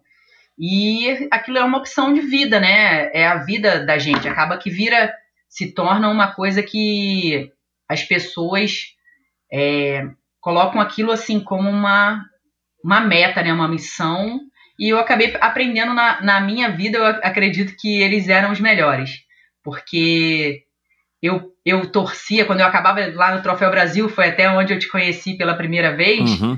que era uma briga muito grande, né? O pessoal da galera de Brasília, São Paulo e Rio de Janeiro. Exato, é. E então eu tava lá, acabava a minha competição, eu tentava acabar até mais rápido para poder ver a largada de vocês, na época do triatlon, para pegar a largada, pegar vocês saindo da água, indo para eu torcer, torcia, eu torcia muito, sabe? Porque eu sei que era uma coisa que fazia diferença para eles, e até hoje a gente ainda comenta aquelas nossas viagens lá para Santos, que era uma coisa muito bacana, foi um período muito maravilhoso, aquelas provas de Santos, que a gente se encontrava praticamente cinco vezes por ano. Exatamente, lá em Santos, é. Né? Exatamente. E, é. e a gente pôde viver muito esse momento lá com o Núbio, né? Também é um parceiro muito bacana. Saber que todo mundo, os melhores do Brasil, estavam ali e que muitos deles daqui a pouco iam representar a gente lá no Ironman, que era aquela prova difícil, e aqueles homens de ferro e mulheres, e eles estavam ali bem próximos da gente e eu falava, caramba, cara, os caras estão aqui todo dia comigo. Então, quando eu tinha oportunidade e a gente estava lá brincando, eu sempre tirava foto com eles, sempre estava junto, justamente para para aquilo não, não perdesse, aquilo não saísse de mim, sabe? Para falar uhum. assim, cara, vocês foram, são e vão ser sempre muito importantes na minha vida, na construção de quem a Monique é hoje. Então, assim, eles realmente fizeram toda a diferença, principalmente na parte cultural, uhum. né? Porque eu venho de uma eu vinha da Zona Norte, é uma zona mais desfavorecida em relação a verba. Eu pegava dois, dois ônibus para chegar no treino, às vezes eu chegava lá cansada, porque eu saía da escola e almoçava correndo e tinha que sair de casa duas horas para chegar no treino às quatro. Então eu pegava dois ônibus para ir, dois ônibus para voltar. E algumas vezes não tinha dinheiro para ir treinar de ônibus. Ou eu ia de bicicleta, ou então eu não ia. E aí, assim, minha mãe confiava em mim, com 14 para 15 anos, eu saí de bicicleta sozinha lá pelas ruas de Niterói, porque, assim, eu não morava na Zona Sul, né, como era Icaraí, e a maioria deles moravam lá em São Francisco. Então, assim, ficava bem mais longe de chegar. Às vezes eu já tinha uma hora e meia de pedal. Quando eu chegava no treino, ainda tinha que pedalar e fazer o meu treino e depois voltar para casa mais uma hora e meia. Então, assim, aquilo só me fortaleceu. Aquilo só me diz, assim, o quanto é possível. Então, quando alguém traz Michel, uma, um problema para mim, para aquele problema eu já dou 10 soluções para eles, Isso. porque eu vim lá de baixo, sabe? Então a gente sempre, quando alguém vem trazer um problema, eu trago 10 soluções. Eu falo assim, cara, para isso é isso, faz isso, faz aquilo, faz aquilo, o que não pode ter é o problema. O que pode ter é você me ajudar a resolver o problema. Então é isso que eu sempre falo, pra, não pode. Então essas coisas só me fortaleceram, sabe? E eles estando ali, a gente não sabia quando o Armando, quando o Alexandre, Marquinhos, quando eles estavam tristes com alguma coisa, porque os caras estavam sempre sorrindo, cara. Estavam lá treinando, nos intervalos, assim, um tava zoando o outro, aquela, aquela energia boa que eles traziam para os treinos, é que era o bacana, sabe? A gente tava lá sofrendo. Tiros de mil e os caras lá no meio do intervalo do tiro de mil, eles respirando e um zoando o outro. E aquilo era uma atmosfera muito bacana. Era aquilo que a gente queria ver todo dia, nos treinos de ciclismo, assim, eles passando as experiências deles pra gente. E assim, você ter que trocar de pneu rápido na caçamba da bicicleta para poder voltar pro pelotão para não, não perder o contra-relógio. Então, assim, era uma loucura saudável, que é o que a gente fazia, mas, nossa, que pessoas maravilhosas de estar por perto diariamente. Foi um aprendizado de vida, foi um, foi um momento único, assim, da, da minha vida, mas que eu aprendi muito ali. E fiz muitos e bons amigos ao longo dessa trajetória de, de, de atleta. Eu digo que hoje se eu sou alguma coisa, foi pelos amigos que eu fiz nessa jornada, sabe? E o carinho e o respeito que eu tive e tenho deles também. Você era a mais novinha ali do, do grupo, a mascotinha? Isso. De, de acordo com o Marcelo, eu já tinha feito já 20 anos e Marcelo, pô, ela ainda tem 14 anos. Aí eu falei, não, cara, já tô com 20, 21. E ele ainda ele me via como, sabe, eles me zoavam como isso assim, até, até pouco tempo atrás, assim, eles me pegam, assim, ainda fazem, me zoando, assim, né, na, sei, nas, sei. quando a gente se encontra, me abraçam, assim, como se eu fosse a mascotinha ainda, mas eu já falo, caraca, eu tô com 41 anos, e, pô, tá ficando velho, hein? Aí eles ficam zoando, tem cabelo branco aí? Tem cabelo branco? Aí eu falei, pô, tem alguns. ah, cara, era, olha, vou falar, eu acho que eu vivi o melhor momento do triatlo brasileiro, eu, eu, eu pude falar que eu faço parte da história do triatlo brasileiro porque eu vivi esses momentos. É, a gente ter aquela rivalidade, mas quando acabava a prova, pô, eu lembro todos vocês almoçando juntos, aquela conversa, uns zoando os outros, eu falava, cara, é aquilo ali. Exato. Não era a rivalidade, era só dentro da prova. Fora dali vocês são todos amigos, sabe? Então isso para mim é o que eu levo para a vida. É. E é o que eu falo para as crianças, a gente tem que entregar o nosso melhor na prova. Fora delas temos que fazer só amigos e bons amigos. É. Eu não sei se, é, se foi a melhor época, mas eu vou te falar que era uma época muito legal. E, e olhando né, em retrospecto, a gente, a gente eu, eu tenho é, é, a plena consciência disso, talvez já tenha abordado isso nas minhas conversas com, própria, com a própria Fernanda ou Armando. É, eu acho que essa turma, e, e, e, agora sabendo que você também fez parte disso, eu não, eu não sabia, essa turma acho que foi a turma mais privilegiada do triatlon até hoje, em termos de, de todas as gerações do triatlon, porque era uma turma muito unida, né? Eu acho que o Rio de Janeiro sempre teve isso, né? Já conversei aqui com, com o Roger, com o Dolabella. Eu acho que, que o Alberto Clar, né, na, na, tua época, não sei se ele ainda estava no triatlo, acho que não mais, mas era uma turma muito unida, né? Eles competiam entre si, né? Os cariocas, claro, né? O triatlon em esporte individual, mas tinha assim essa, rival, essa rivalidade, né? Dos brasileiros com, contra os cariocas, contra os paulistanos, os paulistas, e, e, e invariavelmente os cariocas, no, acho que no ranking geral, levavam sempre a melhor, né? Porque haviam menos brasileiros. E uma coisa importante, uma coisa muito importante, quando a gente fala cariocas, uma vírgula aí. A galera de Niterói. Niterói. É. Porque a gente fala carioca, Verdade, a gente pensa assim, é. que era o Rio. Não, existia uma rivalidade Niterói e Rio de Janeiro, e com o resto do Brasil inteiro. É, é, é, Niter... A gente tinha muito orgulho de falar que éramos de Niterói. Isso. Todo é. mundo queria saber o que, que tinha no triatlo de Niterói. Vinha muita gente. Nossa, a gente já recebeu gente aqui que vinha, a galera que vinha passar uma temporada com a gente. Eu lembro da Carla Moreno vindo treinar as Olimpíadas aqui, que ela veio treinar com, com o Armando e com a Sandra Soldan. Uhum. Via, é, já veio a Mariana Rata, já veio o Juraci. Então, assim, vinham. É, o próprio Manzan já veio treinar com a gente, o Oscar Galindes. Então, assim, a galera de. E eu ali naquele meio ali, só observando, só de olho na galera, o que, que eles tinham né? O que, que, que essa galera vinha treinar aqui? Eu falava assim, caraca, cara, os caras que eu vejo na televisão estão aqui com a gente, então que o negócio legal. é bom mesmo e tal. E assim, eu meio que não entendendo muito, mas entendendo e estando lá junto, e eu falava, caraca. E assim, cara, eu vejo. Até eu encontrei com o Brasília esses dias lá no, no Parque Deodoro, né? No Parque Olímpico de Deodoro, o nutricionista, né? Que é até o nutricionista da Vancini, o Rafael Brasília. E a gente tava falando, cara, essa galera hoje em dia, esses atletas estão com muito mimimi, meu. Pô, na nossa época não tinha isso, não era meter as caras e meter as caras, ia com tênis furado, ia do jeito que ia, e era mais ou menos isso sabe? Então, assim, a gente, nossos treinadores, na época lá eu lembro do Walter, Walter, o Marcelo, a galera, assim, que era mais cascadura mesmo, o, o pessoal falava do. Então, assim, eles eram, eles cobravam muito, era aqueles gritos assim, vambora. O Marcelo era mais contido, o Marcelo quase não gritava, mas o Walter até hoje, vambora! E, e grita é, e fala, é. e vambora, e vambora e aquele negócio todo. Então, assim, é aquela, era aquela rivalidade, filho. Niterói e Rio de Janeiro era assim, tipo, parecia assim, Niterói contra o resto do mundo. Era mais ou menos isso.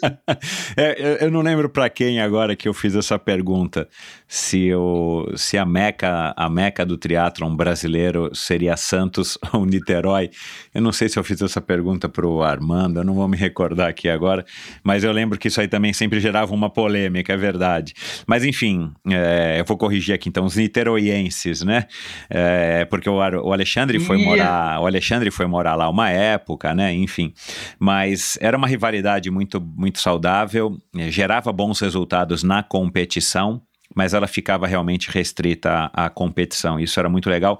E aí é, é por isso que eu estou abordando esse assunto, porque você pegou uma época muito legal e como isso, né, você acabou de relatar, mas assim, como isso foi importante para que você se mantivesse é, motivada e você se inspirasse, você continu, quer, é, é, quisesse continuar fazendo aquilo, mesmo com, né, tomando dois ônibus e chegando lá cansado e tudo mais. Porque, cara, é, é, é, o exemplo, como diz o Bernardinho, né? É o exemplo que arrasta, né? Então você vendo essa galera lá, sempre feliz, treinando, treinando duro, treinando junto, é, e aí depois, obviamente, é, conquistando resultados super bons, você via ali que você percebia que ali tinha um caminho. Os teus pais é, te incentivaram, te incentivavam é, a isso?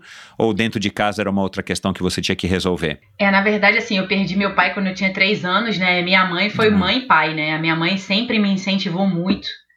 É, ela que foi a pessoa que mais me incentivou na vida e continua me incentivando até hoje. É, é, é eu digo assim, é a minha guerreira. É a Dona Norma. Que me fez. Exatamente, Dona Norma. Essa mulher aí, cara, ela ela é uma pessoa muito importante em tudo que eu faço na minha vida, sabe? Eu, sabe aquela pessoa que tá ali, se der ruim, tá ali, se der bom, tá ali também? Tá ali para te aplaudir. Eu lembro que eu, quando a gente dava largada, eu tava entrando dentro d'água, eu ainda podia escutar ela gritando. Eu saía da água, tava ela gritando meu nome. Então, assim, ela é uma pessoa que sempre me incentivou muito. Eu acho que, por todas as dificuldades que a gente teve na vida, é uma coisa que ela sempre diz de mim assim: eu sinto muito orgulho da minha filha.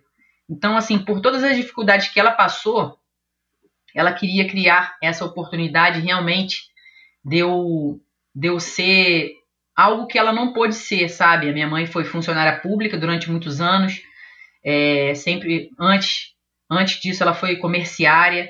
Então, quando ela pôde ver que através dos conhecimentos dela ela pôde ter uma bolsa de natação para a filha dela começar e que ela não pudesse pagar porque ela não tinha condições, mas que ela, a filha dela pudesse estar ali, ela fazia todo esforço para me levar, para eu saber que eu realmente tinha um potencial dali. E dali começou essa história. Eu tinha uma bolsa de natação na academia, onde todo mundo pagava para ter, ela conseguiu uma bolsa. E dali surgiu a oportunidade, olha, todo a gente está vendo que a sua filha está se destacando na natação, está se destacando, e vamos ver. É, será que ela não gostaria de fazer uma, um teste para o triatlo? Eu conheço o, o treinador da, dos grandes nomes daqui de Niterói, o Marcelo, e de repente a gente poderia fazer um teste com ele. Fui lá fazer o teste, passei no teste, ele me convidou para fazer parte, só que aí que começa a vir outras coisas, né? Tinham dois treinadores, era o Marcelo que era ciclismo e corrida, e a gente tinha o Lugão, que era o treinador de natação. E aí, pagar dois treinadores, como que acontece isso, como que faz.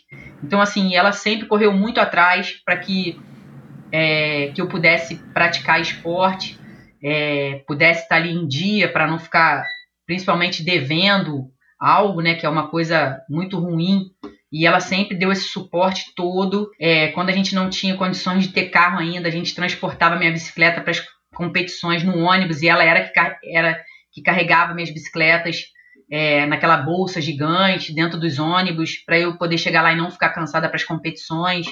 Então, assim, cara, se hoje existe o nome Monique Azevedo no triatlon, você pode ter certeza que esse sobrenome se chama Norma Duarte. Ela que me deu sempre esse suporte e eu só agradeço tudo que minha mãe fez por mim e hoje faz por todas as crianças do projeto, através da parte social, tudo que ela consegue é, para as crianças do nosso projeto, é, pelo empenho que ela, que ela tem, que ela faz, que ela teve comigo quanto atleta e que ela tem com as crianças do nosso projeto hoje, o comprometimento dela.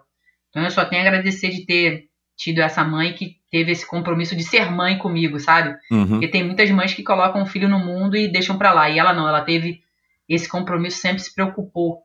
Teve essa parte da preocupação profissional, teve essa parte, sempre se preocupou comigo quanto quem eu queria ser na vida. Então eu só tenho a agradecer por ter tido essa mãe e pai. Isso aí. Agora vamos caminhando aqui para o final.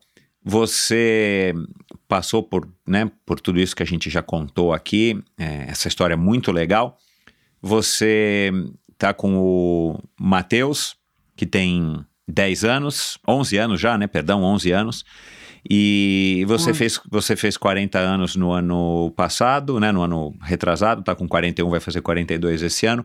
Como, como é que é a, a tua relação com o esporte, vivendo tão intensamente o esporte como você vive? em todos os aspectos da tua vida.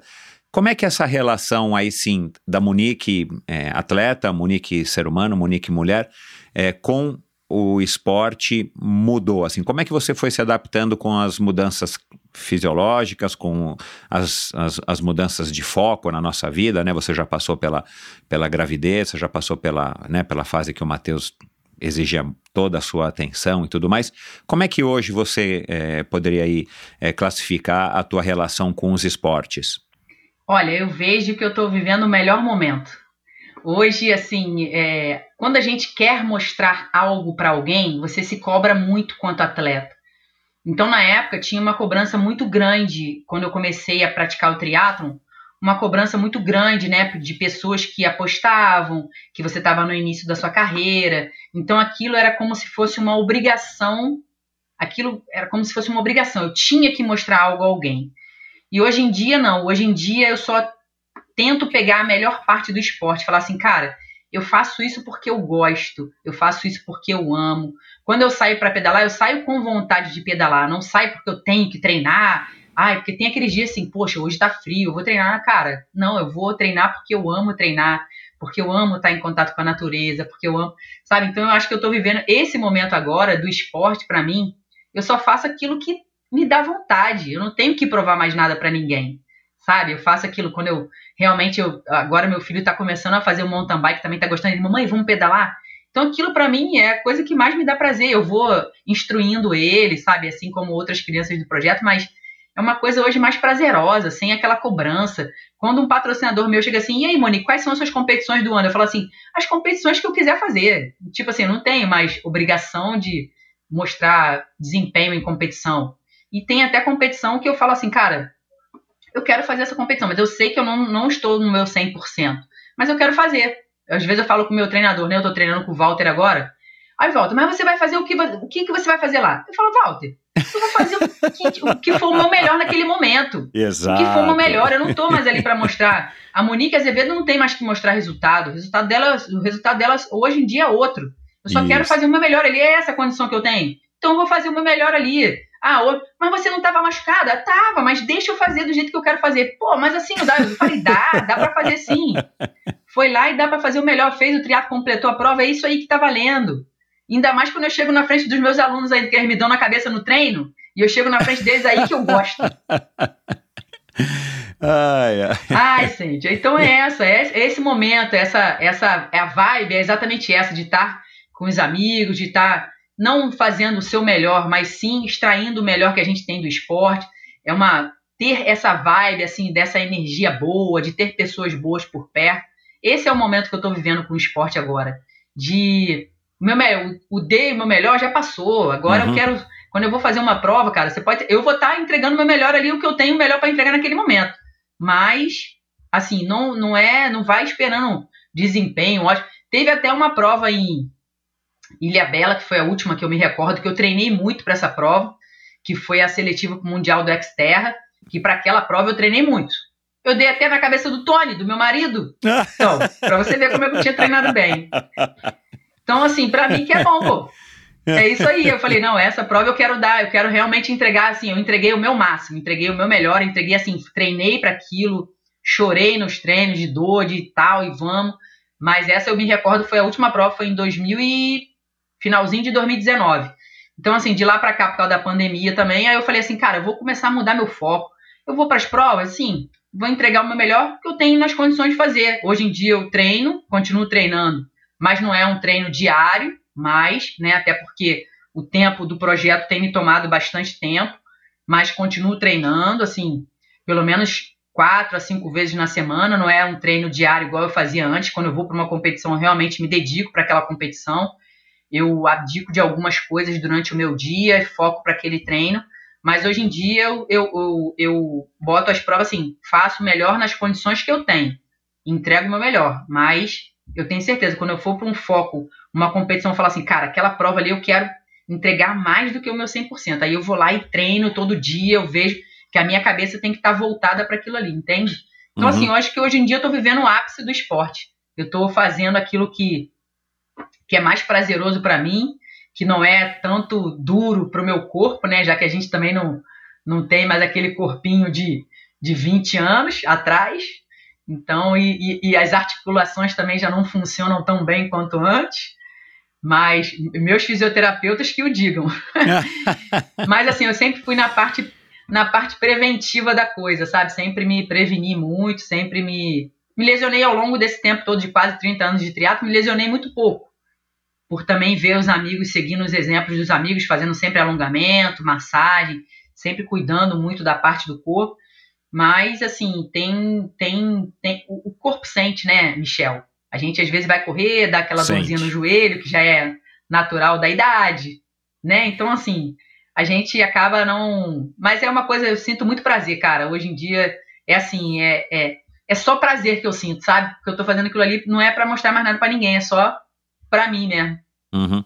Ah, é, é, talvez eu vou discordar de você, não é mostrar nada para ninguém, né? Você ainda é uma referência muito grande, primeiro para o Matheus, óbvio, e depois para essa quantidade Sim. enorme de pessoas que, que você já inspirou e você continua inspirando no seu projeto. Mas talvez seja exatamente essa maneira leve e mais madura, né? Acho que é, eu tenho falado bastante isso, acho que é porque eu também tô, tô, tô já, já entrei nessa fase mesmo de, de olhar mais para trás do que para frente. Mas é uma fase madura, uma fase legal de você já ter 40 ou 50 anos, como é o meu caso, de você poder fazer por pura curtição, porque você gosta e não porque você quer mostrar nada para ninguém ou você quer ter algum tipo de resultado, e não tirando nenhum mérito de quem quer ter resultado nessa idade, porque é, cada, cada um está vivendo um momento diferente Sim, né, da sua própria vida, né? Agora, é, eu vi num post recente que você integrou aí uma, um, um casting de uma agência de modelo super famosa e tal. Eu não me recordo Meu aqui Deus, o não nome. fala isso não, menino. É, É vo- Daphne. A Daphne, isso mesmo. É, tá certo, é o nome de, o- da mulher aí de um amigo meu, é, Daphne. E, e você já fez várias, várias propagandas. Aliás, você disse isso, né? Você começou no projeto através de uma propaganda para os Jogos Pan-Americanos de 2007, lá no Rio. E como é que é essa tua relação aí com, com a vaidade, com o esporte, com esse trabalho aí de de tá. Eu entendo que você é uma modelo esportiva, né? Mesmo hoje, né? Você é uma modelo não é para fazer foto da roupa, né? É para fazer alguma coisa, é, fazendo alguma atividade física, não é isso? Fala um pouquinho desse aspecto aí que eu achei curioso. Menino, lembra que eu te falei que no início eu era muito tímida? Então, só que as oportunidades vieram acontecendo em relação assim. A minha carreira quanto atleta, ao mesmo tempo eu fui fazendo essa carreira de modelo. Já fiz alguns comerciais de esporte mesmo, né? Uhum. É, de energia elétrica daqui do Rio de Janeiro. Já fiz da minha faculdade. Já fiz até um, um- um comercial mundial que foi da Gatorade. Então, Uau. assim, e fazendo o que eu sei fazer, né? Que é nadar, pedalar e correr. Aham. E aí, assim, eu, eu não sei o que, que esses que, que essa, esse, esse pessoal que define isso vê, mas assim, eu não, não me enxergo dessa forma, sabe? Até eu não me enxergo assim, essa, essa coisa assim de modelo. Eu só sei que foi assim, casando ao longo desse tempo todo, eu fui fazendo esses comerciais e, e, e, e foi dando certo, assim, foi uma, uma coisa que foi pintando assim, que é o que eu sei fazer, eu nunca fiz nada além do que eu não soubesse, eu, sei nadar, pedalar e correr, e casou deu, desses comerciais todos que eu fui fazendo, é, e, e- e a agência de modelo também ser por parte de, de atleta, um casting de atleta, então, cara, foi dando certo e eu não sei o que, que eles veem de bonito aqui não, mas meu marido deve saber. e assim, foi, foi é, é bacana, é bacana, é, assim, eu me sinto é porque ao longo o esporte acaba tornando a gente, as mulheres, um pouco essa parte masculina mais aflorada, né? Das mulheres, por ter que entregar o melhor, por ter exigindo o melhor. E eu, eu me sinto um pouco mais feminina, Aham. sabe? Por esse lado, esse aspecto de modelo. Eu não me vejo assim, mas eu me sinto um pouco mais feminina nesse ângulo. Agora, Uhum. depois que eu fui mãe, que eu achei que eu me tornei um pouco mais feminina, porque até então eu me achava assim, até o, modelo de eu andar com as roupas, eu achava um pouco mais masculinizado.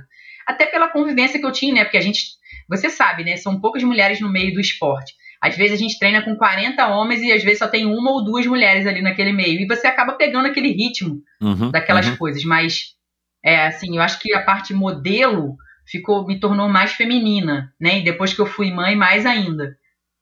Acho que foi bacana, assim. Foi uma experiência bem legal. Foi em conjunto ali com a minha vida de atleta.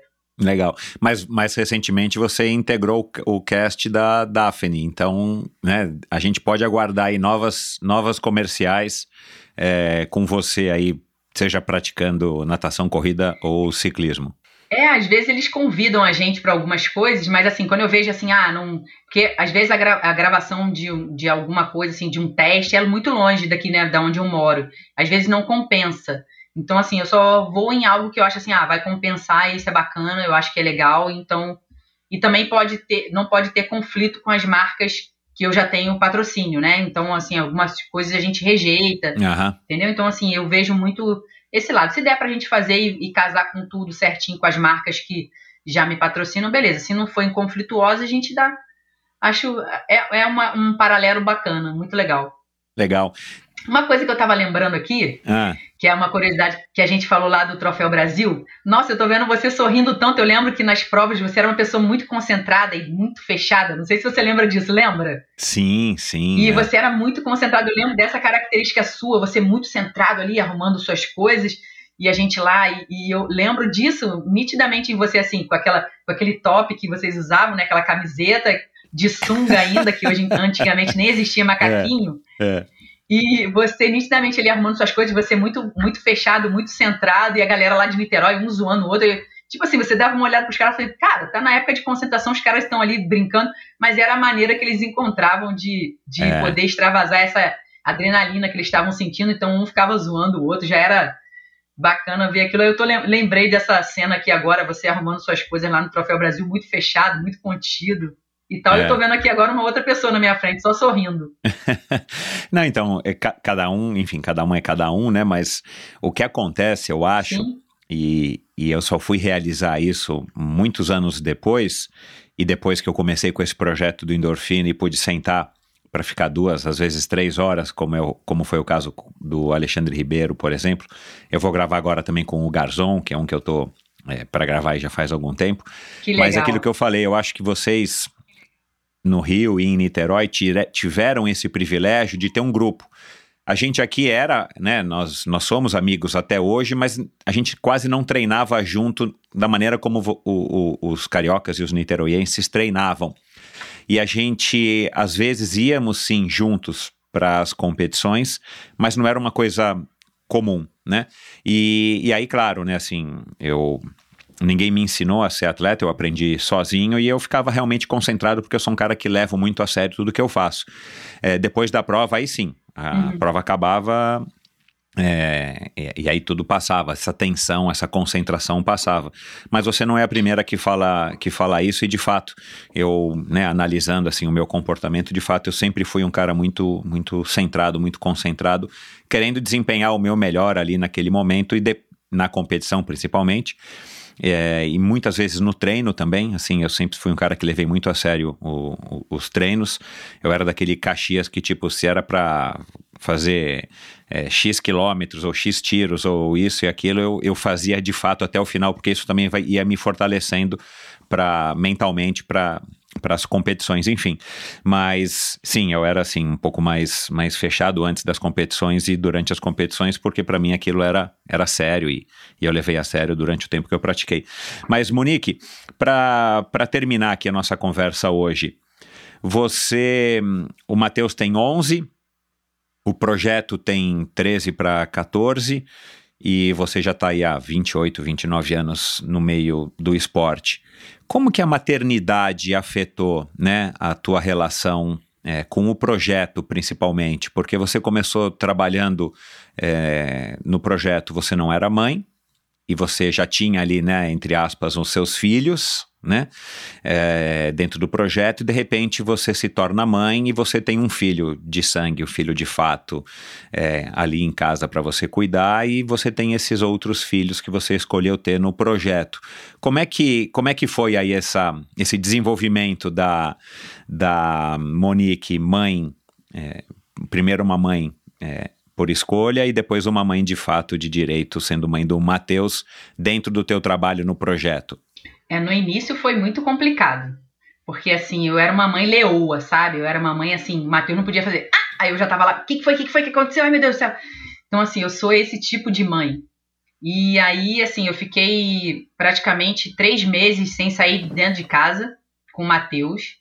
A gente só saía para levar depois para fazer os exames dele e voltava direto para casa. E as crianças ficaram sentindo muito a minha falta. Eles vinham visitar e eu falava, oh, quietinho. Eles me receberam quando eu voltei da maternidade, tinha faixa, tinha tudo ali na frente. Eles ali, eu, ele tá dormindo e tal. Eles viram, eles puderam, eles estavam esperando chegar em casa, na porta de casa, tava aquela criançada do projeto. É, aqui só para você entender, é mais ou menos isso, sabe? A gente, é, às vezes eles estão passando ali na rua e toca aqui, oi tia, tudo bem? Vim te ver. Eles estão sempre aqui em casa, quase que diariamente tem criança do projeto aqui, às vezes fica quatro, cinco crianças aqui. Então, assim, acaba que a gente, é, Natal, passa, é, passa a família de crianças do projeto aqui na minha casa. É, o ano de 2020 2020, cinco famílias de crianças do projeto passaram aqui na minha casa. Então, a relação minha quando, quando eu fui mãe, eu queria me dedicar ao Mateus, sabe? E minha mãe tomou a frente do projeto, ficou lá à frente do projeto. Minha mãe é formada em Educação Física pela Gama Filho, e minha mãe tomou a frente do projeto, ficou dando aula no meu lugar. E era cada história bacana que a gente escutava, mas assim, quando o Matheus começou a crescer um pouco mais, eu começava a ir de carro e a mala do meu carro se transformou num, num berçário. A gente botava ali, cobria tudo de lençol, botava os brinquedinhos deles ali, ele ali brincando, botava é, brinquedinhos, e ele ficava ali, eu dando aula, dando treino para as crianças, e eles ali passando. Então o Matheus foi crescendo nesse meio do projeto, né? Com três anos ele fez a primeira provinha dele de triatlo lá dentro do projeto. E a gente sempre linkando esse os mais velhos sempre em ajudar os mais novos, justamente para ele poder entender aqui não eu não sou sua mãe, aqui eu sou a diretora do projeto. Então você não vai ter privilégio nenhum por você ser aluno do projeto. Pelo contrário, talvez você seja até mais cobrado por você ser filho da, da Monique. Então era mais ou menos isso assim que ele foi crescendo nesse meio. Então ele foi sempre crescendo, vendo a mãe dele competir, vendo depois o pai dele competir também. E ele, na verdade, o pai veio por último aqui em casa, né? Ele foi o segundo. É. Uhum. E ele, ele vendo aquilo, ele falou: Mamãe, eu quero competir, eu quero competir, me bota no alto rendimento, me bota no alto rendimento. E a gente fez aquele teste, saber que ele sabia nadar, pedalar e correr, sabia, só que ele não tinha ainda o emocional da largada, aquela, aquela parte emocional nele, só com cinco aninhos, ele fez a primeira prova dele, o Campeonato Brasileiro, lá em Brasília. E foi até quem foi dar a largada, foi até o Juraci. E ele pediu, ô tio, por favor, não bota a buzina não, faz com apito, igual minha mãe faz. Aí ele foi lá, o Juraci, então tá bom. Foi lá e com apito, foi lá, apitou, não deu a buzina. Apitou, ele assustava, dava aquela, aquele tremor, né? Que a gente sente aquela borboleta na barriga e tal.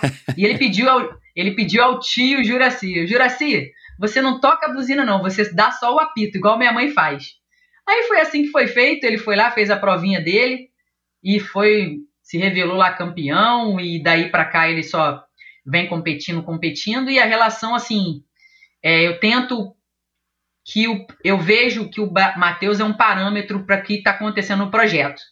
Então se ele fala assim, quando eu vejo que ele está assim, deu uma hora da tarde, que o projeto começa às duas, né? Quando dá uma hora da tarde, ele começa a se arrumar pro triatlo e bota a roupinha dele. Vamos, mãe, vamos embora pro projeto. Eu falei assim, Matheus, hoje não vai dar pra ir no projeto, não. Ah, então vou pedir meu pai para me levar, porque eu não quero faltar ao projeto, não. Que a gente está tendo a gincana. Então, assim, eu vejo se o meu filho está tendo esse prazer de ir pro projeto, é sinal que eu tô fazendo um bom trabalho, né? Não só como mãe incentivando em casa, e as professoras lá no projeto também estão incentivando para que as crianças saiam de casa para fazer o projeto. E é esse o retorno que eu recebo dos pais também, que as crianças é, estão super prazerosas de poder, quando dá o dia e o horário de ir para o projeto, eles sentem muito prazer de estar indo para lá. E eu fico vendo isso aqui em casa também. Então, para mim, é uma gratificação dupla, né? Pelo, por ter um filho que é atleta e fazer ainda ser parte do, daquilo que eu acredito de transformação, que é o projeto. Então, para mim, é um ganho duplo. É uma felicidade muito grande, muito grande mesmo. Tá podendo proporcionar isso para as crianças. E ter essa relação de mãe, né? Porque a gente acaba, a gente acaba ali às vezes puxando a orelha, olha, sua mãe falou comigo que você não tá tirando boa, boa nota nas escolas não, hein? Olha, vai, será que você vai perder, vai ficar 15 dias em casa para ter que estudar, gente? Olha, eu falo assim com, com, com as crianças, dou uma puxada de orelha também, as mães vêm falar comigo. Monique, ó, não tá tirando boa nota na escola não, aqui, ó, ficou com nota vermelha e tal, e tal. Ah, é! A gente acaba fazendo um papel de mãe lá também. Se o Matheus quiser seguir a carreira arriscar a carreira como atleta profissional, você vai incentivar? Você ainda não pensou nisso ou com, como que você vai, vai reagir? Então, quando foi inicialmente, inicialmente eu, eu fui assim um pouco reticente porque, cara, eu sofri muito, cara. Eu sofri muito. As pessoas não têm noção de como eu sofri no, no início da minha carreira. Sabe, eu via todo mundo indo embora, de carro para casa, eu, ainda, eu sabia que depois do treino, morta do treino, eu ainda ter que voltar uma hora e meia pedalando, minha casa era longe. Então, assim, pela falta de dinheiro, entendeu? Então, assim, eu não queria que meus, meu filho passasse por essas dificuldades, sabe? Eu teria um suporte tremendo para dar a ele, justamente que é o que eu tento fazer hoje, né? Pegar o filho, levar para o inglês, pegar e fazer e estar tá ali junto como mãe. Mas só que, coitada, minha mãe não sabia dirigir, a gente não tinha carro na época, eu queria fazer aquilo, ia ter que dar o meu jeito. Então, assim, é, foi muito difícil a gente ter que ficar pedindo coisas para os outros. Eu lembro que na primeira competição, na minha primeira competição foi aquele triatlo noturno do Rio de Janeiro, em Copacabana. Não sei se você Sim, lembra desse o primeiro triatlo. O meu primeiro claro. triatlo. Ah, que legal. Exatamente. E assim, e era transmitido nos intervalos da novela. Não sei se você lembra disso, era um ao vivo que era transmitido, ó, oh, agora tá acontecendo uma prova de triatlo Copacabana, uhum. aí foi a primeira bateria que foi a natação, aí foi na, no primeiro intervalo da novela, depois e aquilo ia passando, oh, agora fulano de tal tá no ciclismo, tá na frente, não sei o que, e ao vivo, né, aquilo. E assim, você chegar e você lembrar que o que te fez chegar até a sua primeira competição não foi fácil não, cara. Eu cheguei naquele dia da primeira competição, eu fiquei mocinha naquele dia, deu um problema, a pessoa que ia mandar um carro para me buscar, para buscar em Copacabana, o cara tava no churrasco esqueceu de mim. Eu cheguei na competição atrasada, sorte que a largada também atrasou, porque senão eu não ia poder competir. E assim, cara, quando eu chegava lá, quando eu, o competir era a parte mais fácil, porque eu já estava treinada para aquilo ali. Então, assim, a parte mais fácil das competições era realmente as competições. Mas o que me fazia chegar até ali, a realidade é que me distanciava de mim, dos meus amigos atletas, era enorme. Era um abismo quase. E assim, e saber que eu estava ali, quando eu entregava e dava o meu melhor, saber que eu tinha outras amigas que eram da minha idade e que eu podia entregar o meu melhor ali naquela competição, então eu falava assim, cara, se é isso que vai fazer diferença na minha vida, então eu vou entregar o meu melhor sempre, sabe? Porque eu não vou guardar nada, eu vou entregar tudo. E eu entregava tudo e, e mostrava mesmo. E todo mundo vinha dar parabéns, até o que eu achava essa relação dos amigos de Niterói que ficam até hoje era assim, eles acabavam a competição deles e perguntava para minha mãe assim: como é que foi a Monique? Como é que ela foi na, na prova? Então é essa, sabe, esse carinho que, eu, que a gente traz. E é até hoje, assim, quando eu, às vezes eu fico distante deles, assim, um tempo sem se falar. Mas quando eu tô junto, quando eu tô perto, eu abraço e falo assim, cara. É, e esse abraço é aquele abraço da gente unir os corações, sabe? Eu acho que de falar assim, aquilo que a gente distanciou o tempo, mas quando a gente se vê, quando a gente se encontra, quando a gente manda mensagem um para os outros, a gente vê que aquilo se torna assim, esse tempo não, não passou, só o carinho que permaneceu mesmo, mas que o tempo não passou para o carinho que a gente sente um pelo outro. Então é, é isso, eu acho que essa pergunta que você fez é um pouco difícil, porque assim, a realidade do Matheus hoje é outra, né? É, eu vejo que ele tem uma mãezona que vai apostar nele pra caramba, mas que também vai ter condições de dar esse suporte a ele, sabe? Hoje quando ele começou a realmente se destacar nas competições, a primeira coisa que eu fiz foi até pedir uma ajuda lá para o Renato Estrela em relação a uma bicicleta, porque não tinha bicicleta speed do tamanho dele, porque ele era muito pequeno, e eu queria, eu mandei primeiro fazer uma bicicleta mountain bike ajustada como se fosse uma, uma speed pequenininha. Uhum. Aquela Aro 20. É. E depois, eu conversando com o Renato Estrela, a gente fez, é, é, ele pôde trazer uma bicicleta para o Matheus. Então, assim, se eu, eu acredito assim que hoje em dia eu posso dar esse suporte sabe? Mas na, é, na minha época eu não tive isso, então eu acredito que para ele seja mais fácil.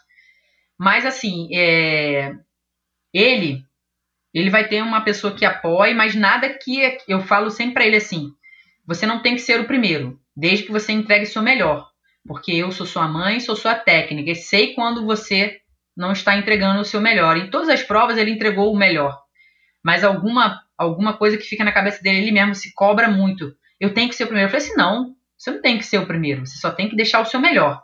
A colocação no pódio vem em consequência do que você, se você está realmente entregando o seu melhor.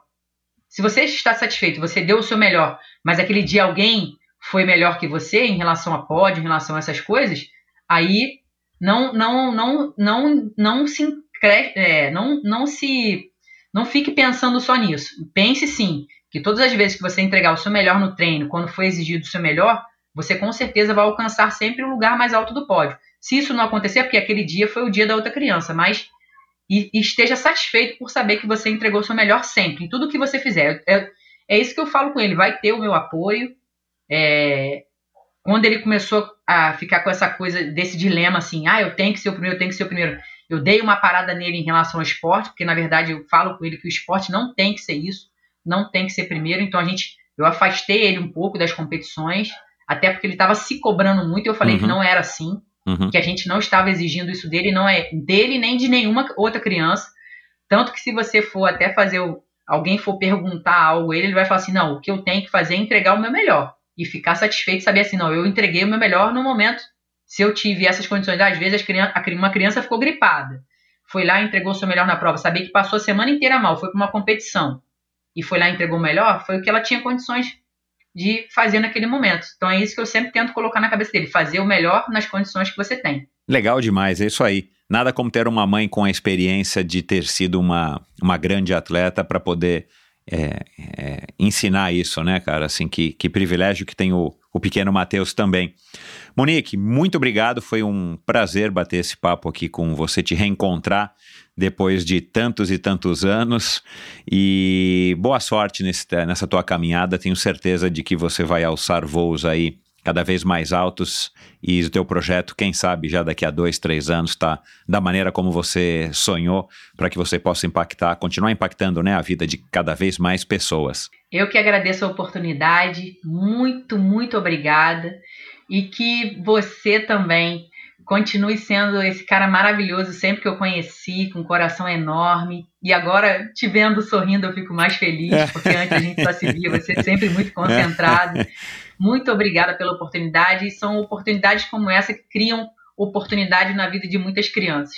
Né? Muito obrigada mesmo, do fundo do meu coração. E todas essas emoções que você me proporcionou hoje do Edu, do Mário, e suas também, suas palavras. Muito obrigada mesmo. Legal, Monique. Obrigado você. Um beijo, boa sorte. Bastante saúde. Pra gente. Um beijão, galera. Obrigada aí por ouvir a gente. E é isso, pessoal. Espero que vocês tenham curtido essa conversa. Mais um episódio, mais uma história, mais uma, uma visão, mais uma versão da, da relação aí do esporte com a gente, com o ser humano, com, com a formação do ser humano. Muito interessante essa conversa aqui com a Monique. Eu, como eu disse aqui agora no meio do episódio, vai lá no meu site, endorfinabr.com. Lá você encontra os links para as redes sociais da Monique, para os contatos aí para o pro projeto dela, para que você possa também estar acompanhando aí e conhecer um pouquinho mais. Se você quiser doar, se você quiser contribuir de alguma maneira, não importa como, pode ser com dois pares, com um par de pneus, como ela disse. É, entre em contato com ela, tenho certeza de que ela vai adorar não somente a sua interação, mas claro, a sua colaboração. A gente falou aqui de diversas pessoas que já passaram por aqui. Eu vou lembrar aqui de alguns, por exemplo, Walter Tucho, Armando Barcelos, é, Luiz Lima, Fernanda Keller, o Mário Roma, o João Paulo Diniz, Paulo Kakinoff, enfim, é, uma quantidade de pessoas que você ouve aqui no Endorfina e normalmente só aqui no Endorfina, nessa versão de conversa, onde você vai conhecer quem são esses seres humanos. Vai lá, nesse mesmo local onde você está ouvindo Endorfina hoje, procura por essas pessoas e você vai encontrar aí todos os 200 e tralalá episódios nesses quatro anos e pouco aí de projeto. Então, muito obrigado pela sua audiência. No meu site também você encontra o, o, além dos links, né, além de todos os episódios, você é, consegue assinar a newsletter, sua dose extra de inspiração, uma newsletter bem legal que eu envio toda sexta-feira para rechear o teu final de semana de informação legal, de dicas, de assuntos e curiosidades que eu gosto de compartilhar toda sexta-feira com vocês. Lá no meu site também você encontra é, informações de como apoiar esse projeto financeiramente. Se você acha que esse projeto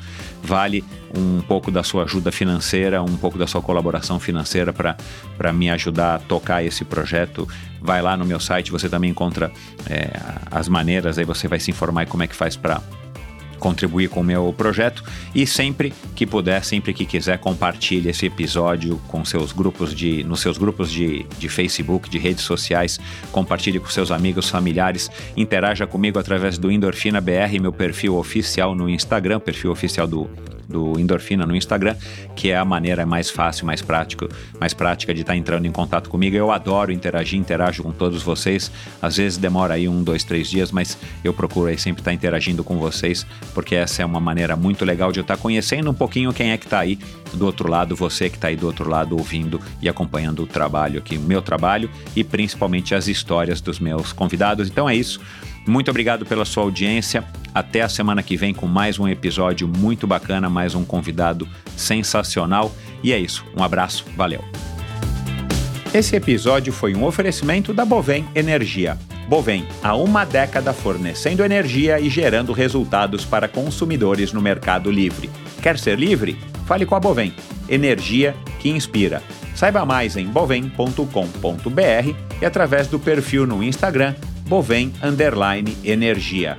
Esse e todos os episódios do Endorfina Podcast são editados pela produtora Pulsante. Obrigado por ouvir esse episódio do Endorfina. Acesse o endorfinabr.com Vá no post do episódio de hoje para conhecer um pouco mais sobre o meu convidado e alguns assuntos abordados em nossa conversa. Lá você ainda encontra todos os episódios do Endorfina. Siga o Endorfina BR no Instagram e confira imagens inéditas e inusitadas dos meus convidados. Participe enviando comentários e sugestões. Se você curtiu, colabore assinando o Endorfina no seu agregador de podcasts preferido e compartilhando com seus amigos.